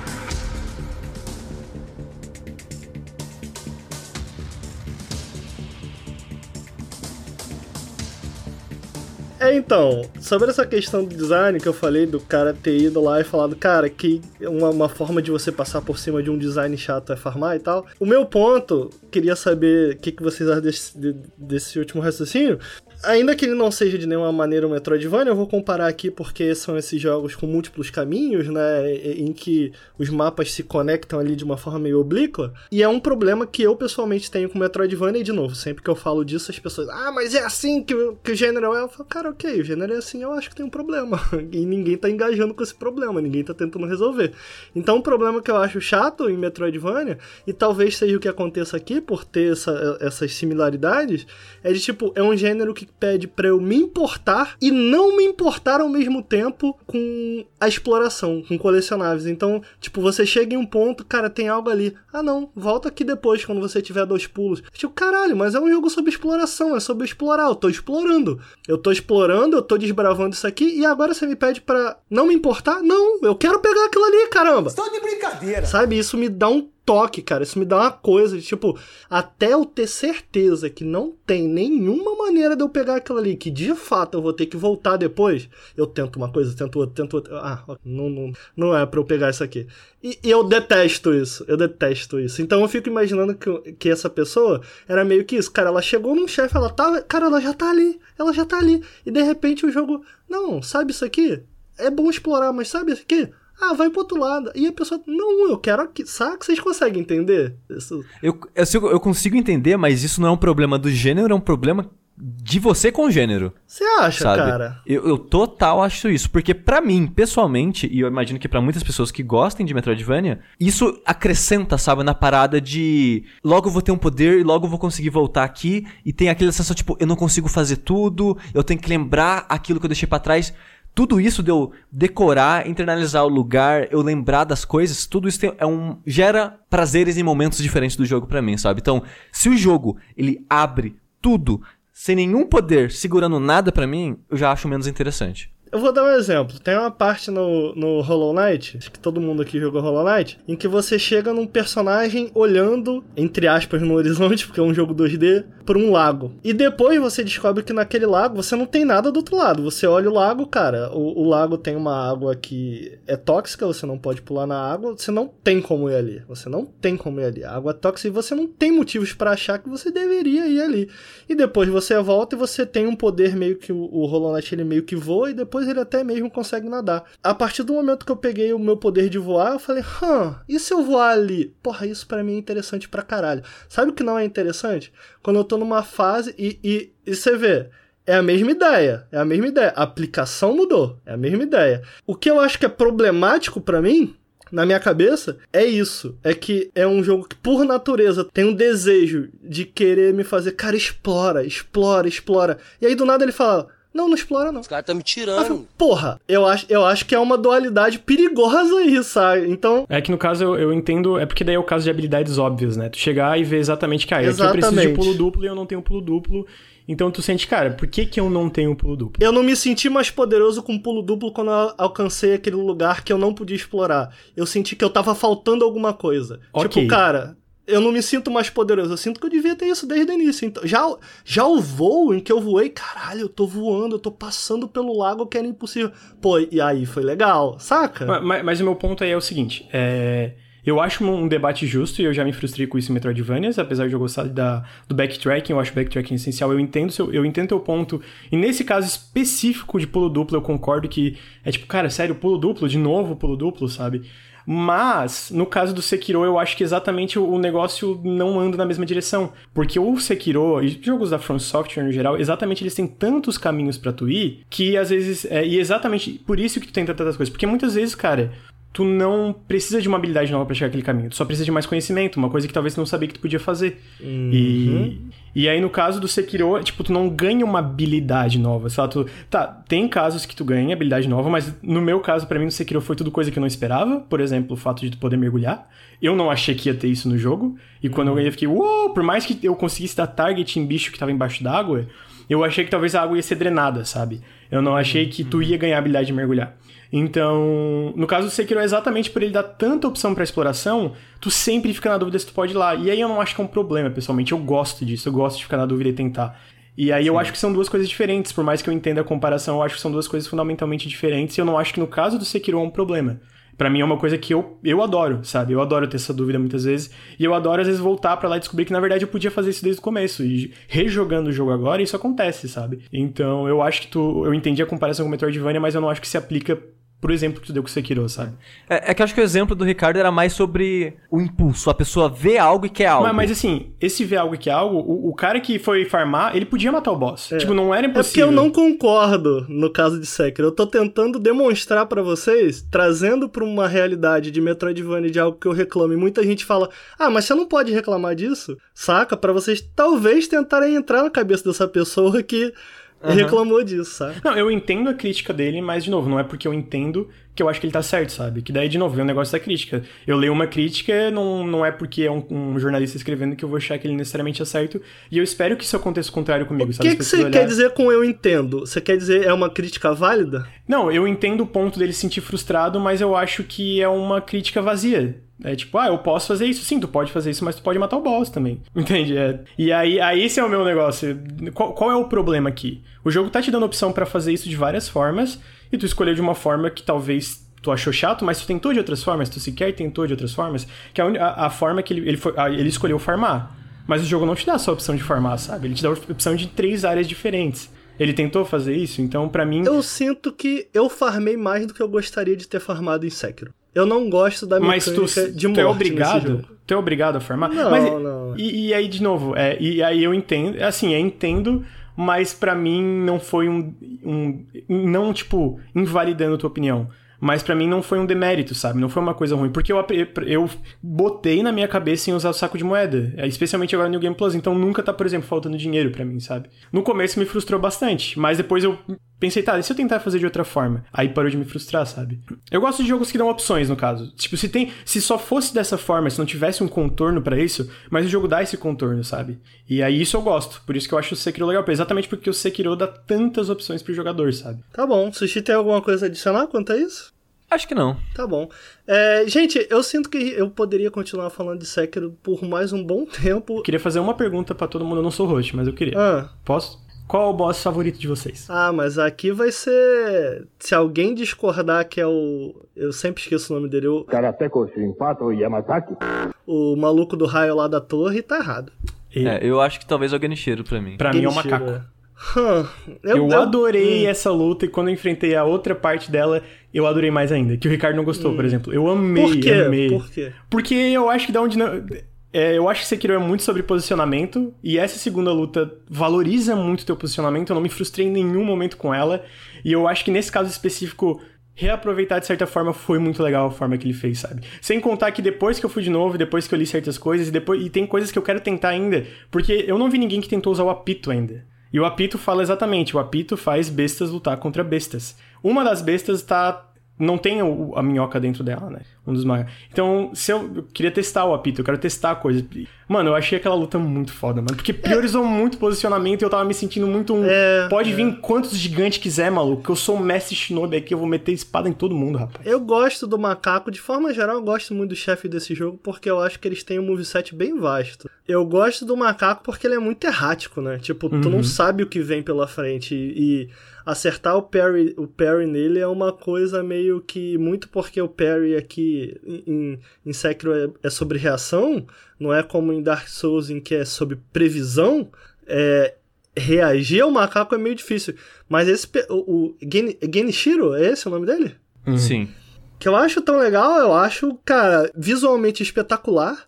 E eu acho que ele é a luta que melhor se aproveita do que Sekiro faz melhor, que é essa tensão entre esses dois personagens e é esse cabo de guerra, ou esse, esse como eu falei mais cedo, do que que eu chamei Queda mesmo? de braço. Queda de braço. Essa queda de braço.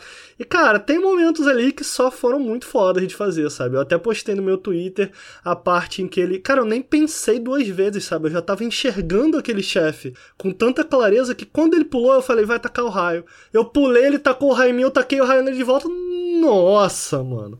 É, é, é, é, tão satisfatório Nossa, quando você faz isso. Nossa, cara, é muito é, animal. Eu sabe? consegui acertar o raio no último boss. Foi assim que eu matei Porra, ele, inclusive. Cara. Foi muito, tipo, o finisher perfeito, cara, o que eu basicamente, achei sabe? foda ali, naquele momento para mim, é que eu nem pensei duas vezes. Quando ele pulou, eu pulei. sabe? E, e isso, essa sensação que a gente falou mais cedo de não só vencer do inimigo, mas dominar ele, quebrar ele, cara, nesse chefe é muito gostoso porque ele tem muitas fases, né? Uhum. Então, nossa, eu amo muito esse chefe. Ele tem essa sensação de. que eu falei mais, mais cedo também, do que eu gosto de jogo de luta, dessa tensão entre esses dois inimigos, né? Desse, dessa rivalidade, de alimentar essa rivalidade. Então eu acho Uhum. que era, é o que melhor se aproveita disso. Assim. É, e, e assim, eu tô, a gente tá falando de boss, mas vocês sabem que os outros finais têm chefes diferentes, né?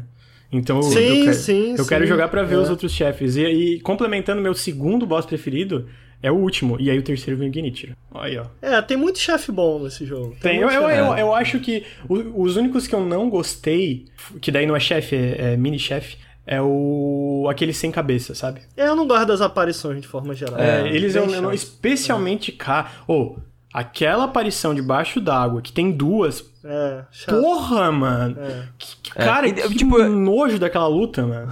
É, eu- não acho ela difícil, mas é chato. Eu É, então, achei é chato. também, é é porque, chato. Não, então, eu morri várias vezes. Por quê? Porque eu tava achando chato, eu me afobava, morria.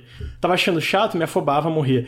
E eu, caralho, mano, quem que Uhum. teve essa ideia? Pra quê, cara?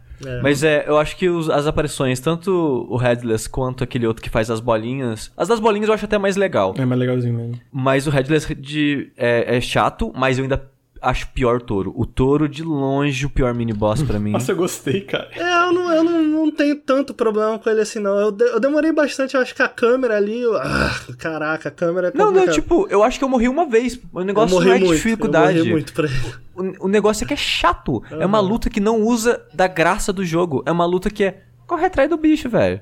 Sabe? Hum. E é muito chato isso. Igual, tipo, eu gosto de todos os chefes do jogo, exceto o do ódio, o demônio do ódio. Porque Uhum. ele é um chefe de Dark Souls. No, não sei aquilo. É que ele não, Aí o ele. Parry não tem muita utilidade nele, né? Não, é. O que você tem que fazer? É sair correndo. Corre pra longe, corre pra perto. Corre pra longe, corre pra perto. É muito chato, velho. Ah, cara, mas é o, o que eu penso em- até em relação ao autor. É tipo. Ah, cara, ele traz. Ele, pelo menos, ele tem uma ideia própria dentro desse chefe, sabe? Tipo, eu, não- eu, não- eu não sei, eu acho que eu não detesto o touro. Eu acho que eu. Não é uma boss battle particularmente boa, mas. Ah, tá ali. Vai. Eu, eu, eu gosto, eu, assim, assim, dos chefes e, e até a maioria dos mini-chefes, como eu falei, eu, eu realmente só não gosto das aparições, o resto tudo eu gosto. Assim, todos, todos, assim, sem nenhuma exceção. É, eu acho, eu acho que o jogo, eu acho que ele exagera em conteúdo em certos momentos pra mim. Eu acho que tem muito em certos pontos quando ele repete alguns chefes, eu também acho, ah, precisava disso, cara. Eu não entendi o monge. O monge eu achei, sabe? É, especialmente na A parte monge, final, né? no terço final dele, em que você tem aqueles ambientes em que você reexplora, ainda que, ah, mas você tá reexplorando, mas são partes diferentes. Olha, mudou um pouquinho aqui o level Porra, eu design gostei e tal. muito disso aí, cara. Hum, hum, hum. O que, que tu achou? Eu, tu falou comigo, eu acho que tu falou que tinha gostado ou eu tô. Ah, tu falou que não tinha gostado da última parte, eu acho, né? Eu? É, eu lembro que a gente conversou dessa. que muda, né? Que muda algumas coisas ali na. Então, eu, eu, eu gosto da ideia de mudar, da passagem do tempo, da história avançando, do perigo chegando. Eu gosto de tudo isso. Não tenho problema em repetir mini-boss, porque mesmo quando repete, ele tá diferente, ele se comporta diferente, às vezes tem ataque novo. Não tenho problema com isso. Só que essa última vez que repete de noite, e eu sei que é um problema meu e não do jogo, é que fica caótico demais. Eu sei que é pra ser caótico, eu sei que é pra dar atenção à urgência e à guerra chegando, mas ao mesmo tempo ele me fez jogar de uma maneira que eu acho menos divertida, porque eu sempre joguei tipo um pouquinho de stealth e finalizo o resto porque eu gosto do combate. E nesse final eu sentia que era muito uma moda caralha, sabe? Tipo, era Ah, muito total, bagunçado, era é. muito inimigo, você quase não consegue usar stealth, porque já começam em, né, em combate. Se você quer usar o stealth, você tem que esperar o combate dos NPCs acabarem, né, dos dois exércitos. Então fica um ritmo diferente, que pode ser bom por ser só diferente, mas de modo geral eu acho que é menos interessante do que o ritmo normal do jogo. Felizmente é só o finalzinho, É, muito é. disso é opcional. É, é meio que Então, o que é de boa. o Miyazaki tava meio que construindo pra isso, né? Porque tu vê que o Bloodborne tem a lua que muda, o Dark Souls... Uhum. Tipo, todos os jogos dele, dele tem meio que essa coisa de, de time of day, sabe? Dinâmico. E aqui foi, tipo, pro último nível, né? Pessoalmente, eu acho que deu um impacto maior na narrativa, sabe? De realmente... Sim. Porque eu fico muito frustrado com o jogo que dá essa urgência, porque desde o começo do Sekiro tem essa urgência da guerra tá chegando e sacrifícios precisam ser feitos, etc.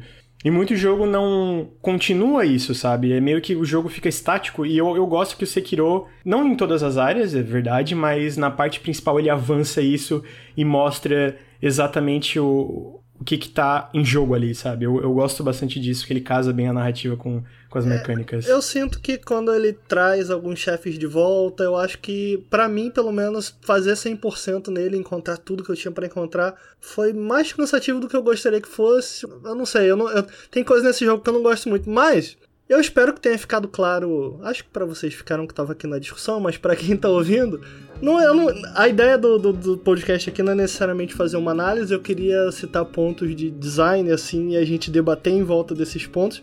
Eu sinto que, cara, eu poderia falar de muito mais coisa, eu poderia, inclusive, criticar muitas outras coisas de Sekiro, que possivelmente eu não vou tocar nesse ponto no canal, porque a gente não tem uma análise do Sekiro em desenvolvimento, a gente tem dois vídeos, basicamente, mas cada um tocando em assuntos diferentes. Possivelmente, enquanto você está ouvindo esse podcast, pelo menos um desses vídeos já saiu. Então, por favor, vão lá no youtube.com.br Nautilus Link assistir. Cara, eu queria, antes de mais nada, antes de finalizar o podcast, assim, é, é, agradecer demais a presença. O Lucas é obrigado a estar aqui, mas, cara, obrigado por ter, por ter vindo aqui, participado, batido esse papo. E queria agradecer também ao Sushi. É, onde as pessoas podem te encontrar aí pela internet, Sushi? O que, que você anda fazendo pela internet? Me conta aí. É, primeiramente eu queria agradecer o convite, foi muito legal gravar com vocês. E as pessoas podem me encontrar procurando jogabilidade em qualquer sistema de busca da internet. Uhum. Se você tá no Google, colocar jogabilidade, primeira coisa vai ser o site. Se colocar jogabilidade no YouTube, primeira coisa vai ser o canal. Se você colocar jogabilidade no Spotify, primeira coisa vai ser jogabilidade de bunda, na verdade. e depois, chupabilidade. Mas logo em seguida você encontra o nosso podcast Jogabilidade no Spotify também. Então, eu tô no mundo, eu tô na vida. É, eu ouvi dizer que vocês falam sobre joguinhos lá. Isso é verdade, a gente tem podcast os nossos principais, né, são de jogos. É, a gente fala de notícias, do que a gente tem jogado, podcasts temáticos focados em experiências e jogos específicos e coisas mais brandas. E também tem né, podcast que fala bosta, podcast que a gente fala de, sei lá, filmes e séries. Tem um pouquinho de tudo para todo mundo. Isso aí, cara. Muito obrigado de verdade por ter participado, por ter doado esse tempinho aqui pra gente. Lucas, o microfone é seu. Você tem alguma coisa para falar aí pro meu público? Seu público? Pro é... meu público, o podcast é meu. Então é o seguinte, o Ricardo fala sobre toxicidade, mas vocês assistem a live lá o tempo todo. Porque o Lucas não joga bem, porque o Lucas é isso, porque o Lucas é denúncia. denúncia aqui. Não, gente, mas obrigado por escutar aí de novo. Obrigado pelo sushi, pela ilustre presença maravilhosa no, no podcast do Ricardo.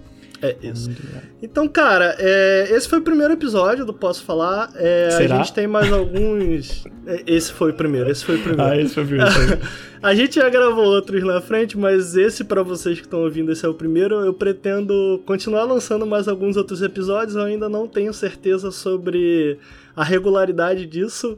É, vamos ver. Nossa nova campanha de financiamento está chegando. Dia 12 é, de abril. Dia 12 de abril, pois é, a gente vai fazer uma live de 24 horas lá no nosso YouTube, youtube.com.br nautiluslink. E isso daqui foi muito um gostinho, para vocês sentirem um gostinho do que a gente gostaria de fazer com mais frequência, não só com mais frequência, mas também de produzir, se vocês puderem ajudar a gente. Então, independente da gente ter chegado nessa data fatídica aí, nesse 12 de abril em que a gente vai fazer a live de 24 horas, eu queria pedir para você que tá ouvindo considerar apoiar o Nautilus no Apoia-se. A gente tá lá no apoia.se barra Nautilus, a partir de 5 reais você já pode ajudar demais a gente. Eu costumo falar muito que com 5 reais muita gente fala, ah, mas cinco, só 5 reais é muito pouco, então eu prefiro não ajudar, eu só vou ajudar quando eu puder ajudar com um valor de verdade e tal. Mas, cara, a verdade é que 5 reais é, equivale a mil visualizações lá no nosso YouTube, então, cara,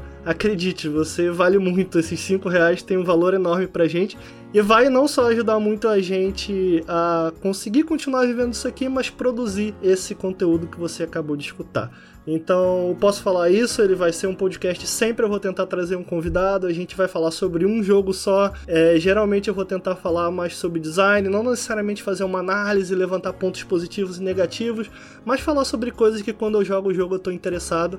Eu espero demais que vocês tenham curtido esse podcast. Novamente, muito obrigado, Lucas, muito obrigado, Eduardo Sushi, e muito obrigado a você que ouviu. Até a próxima. Tchau!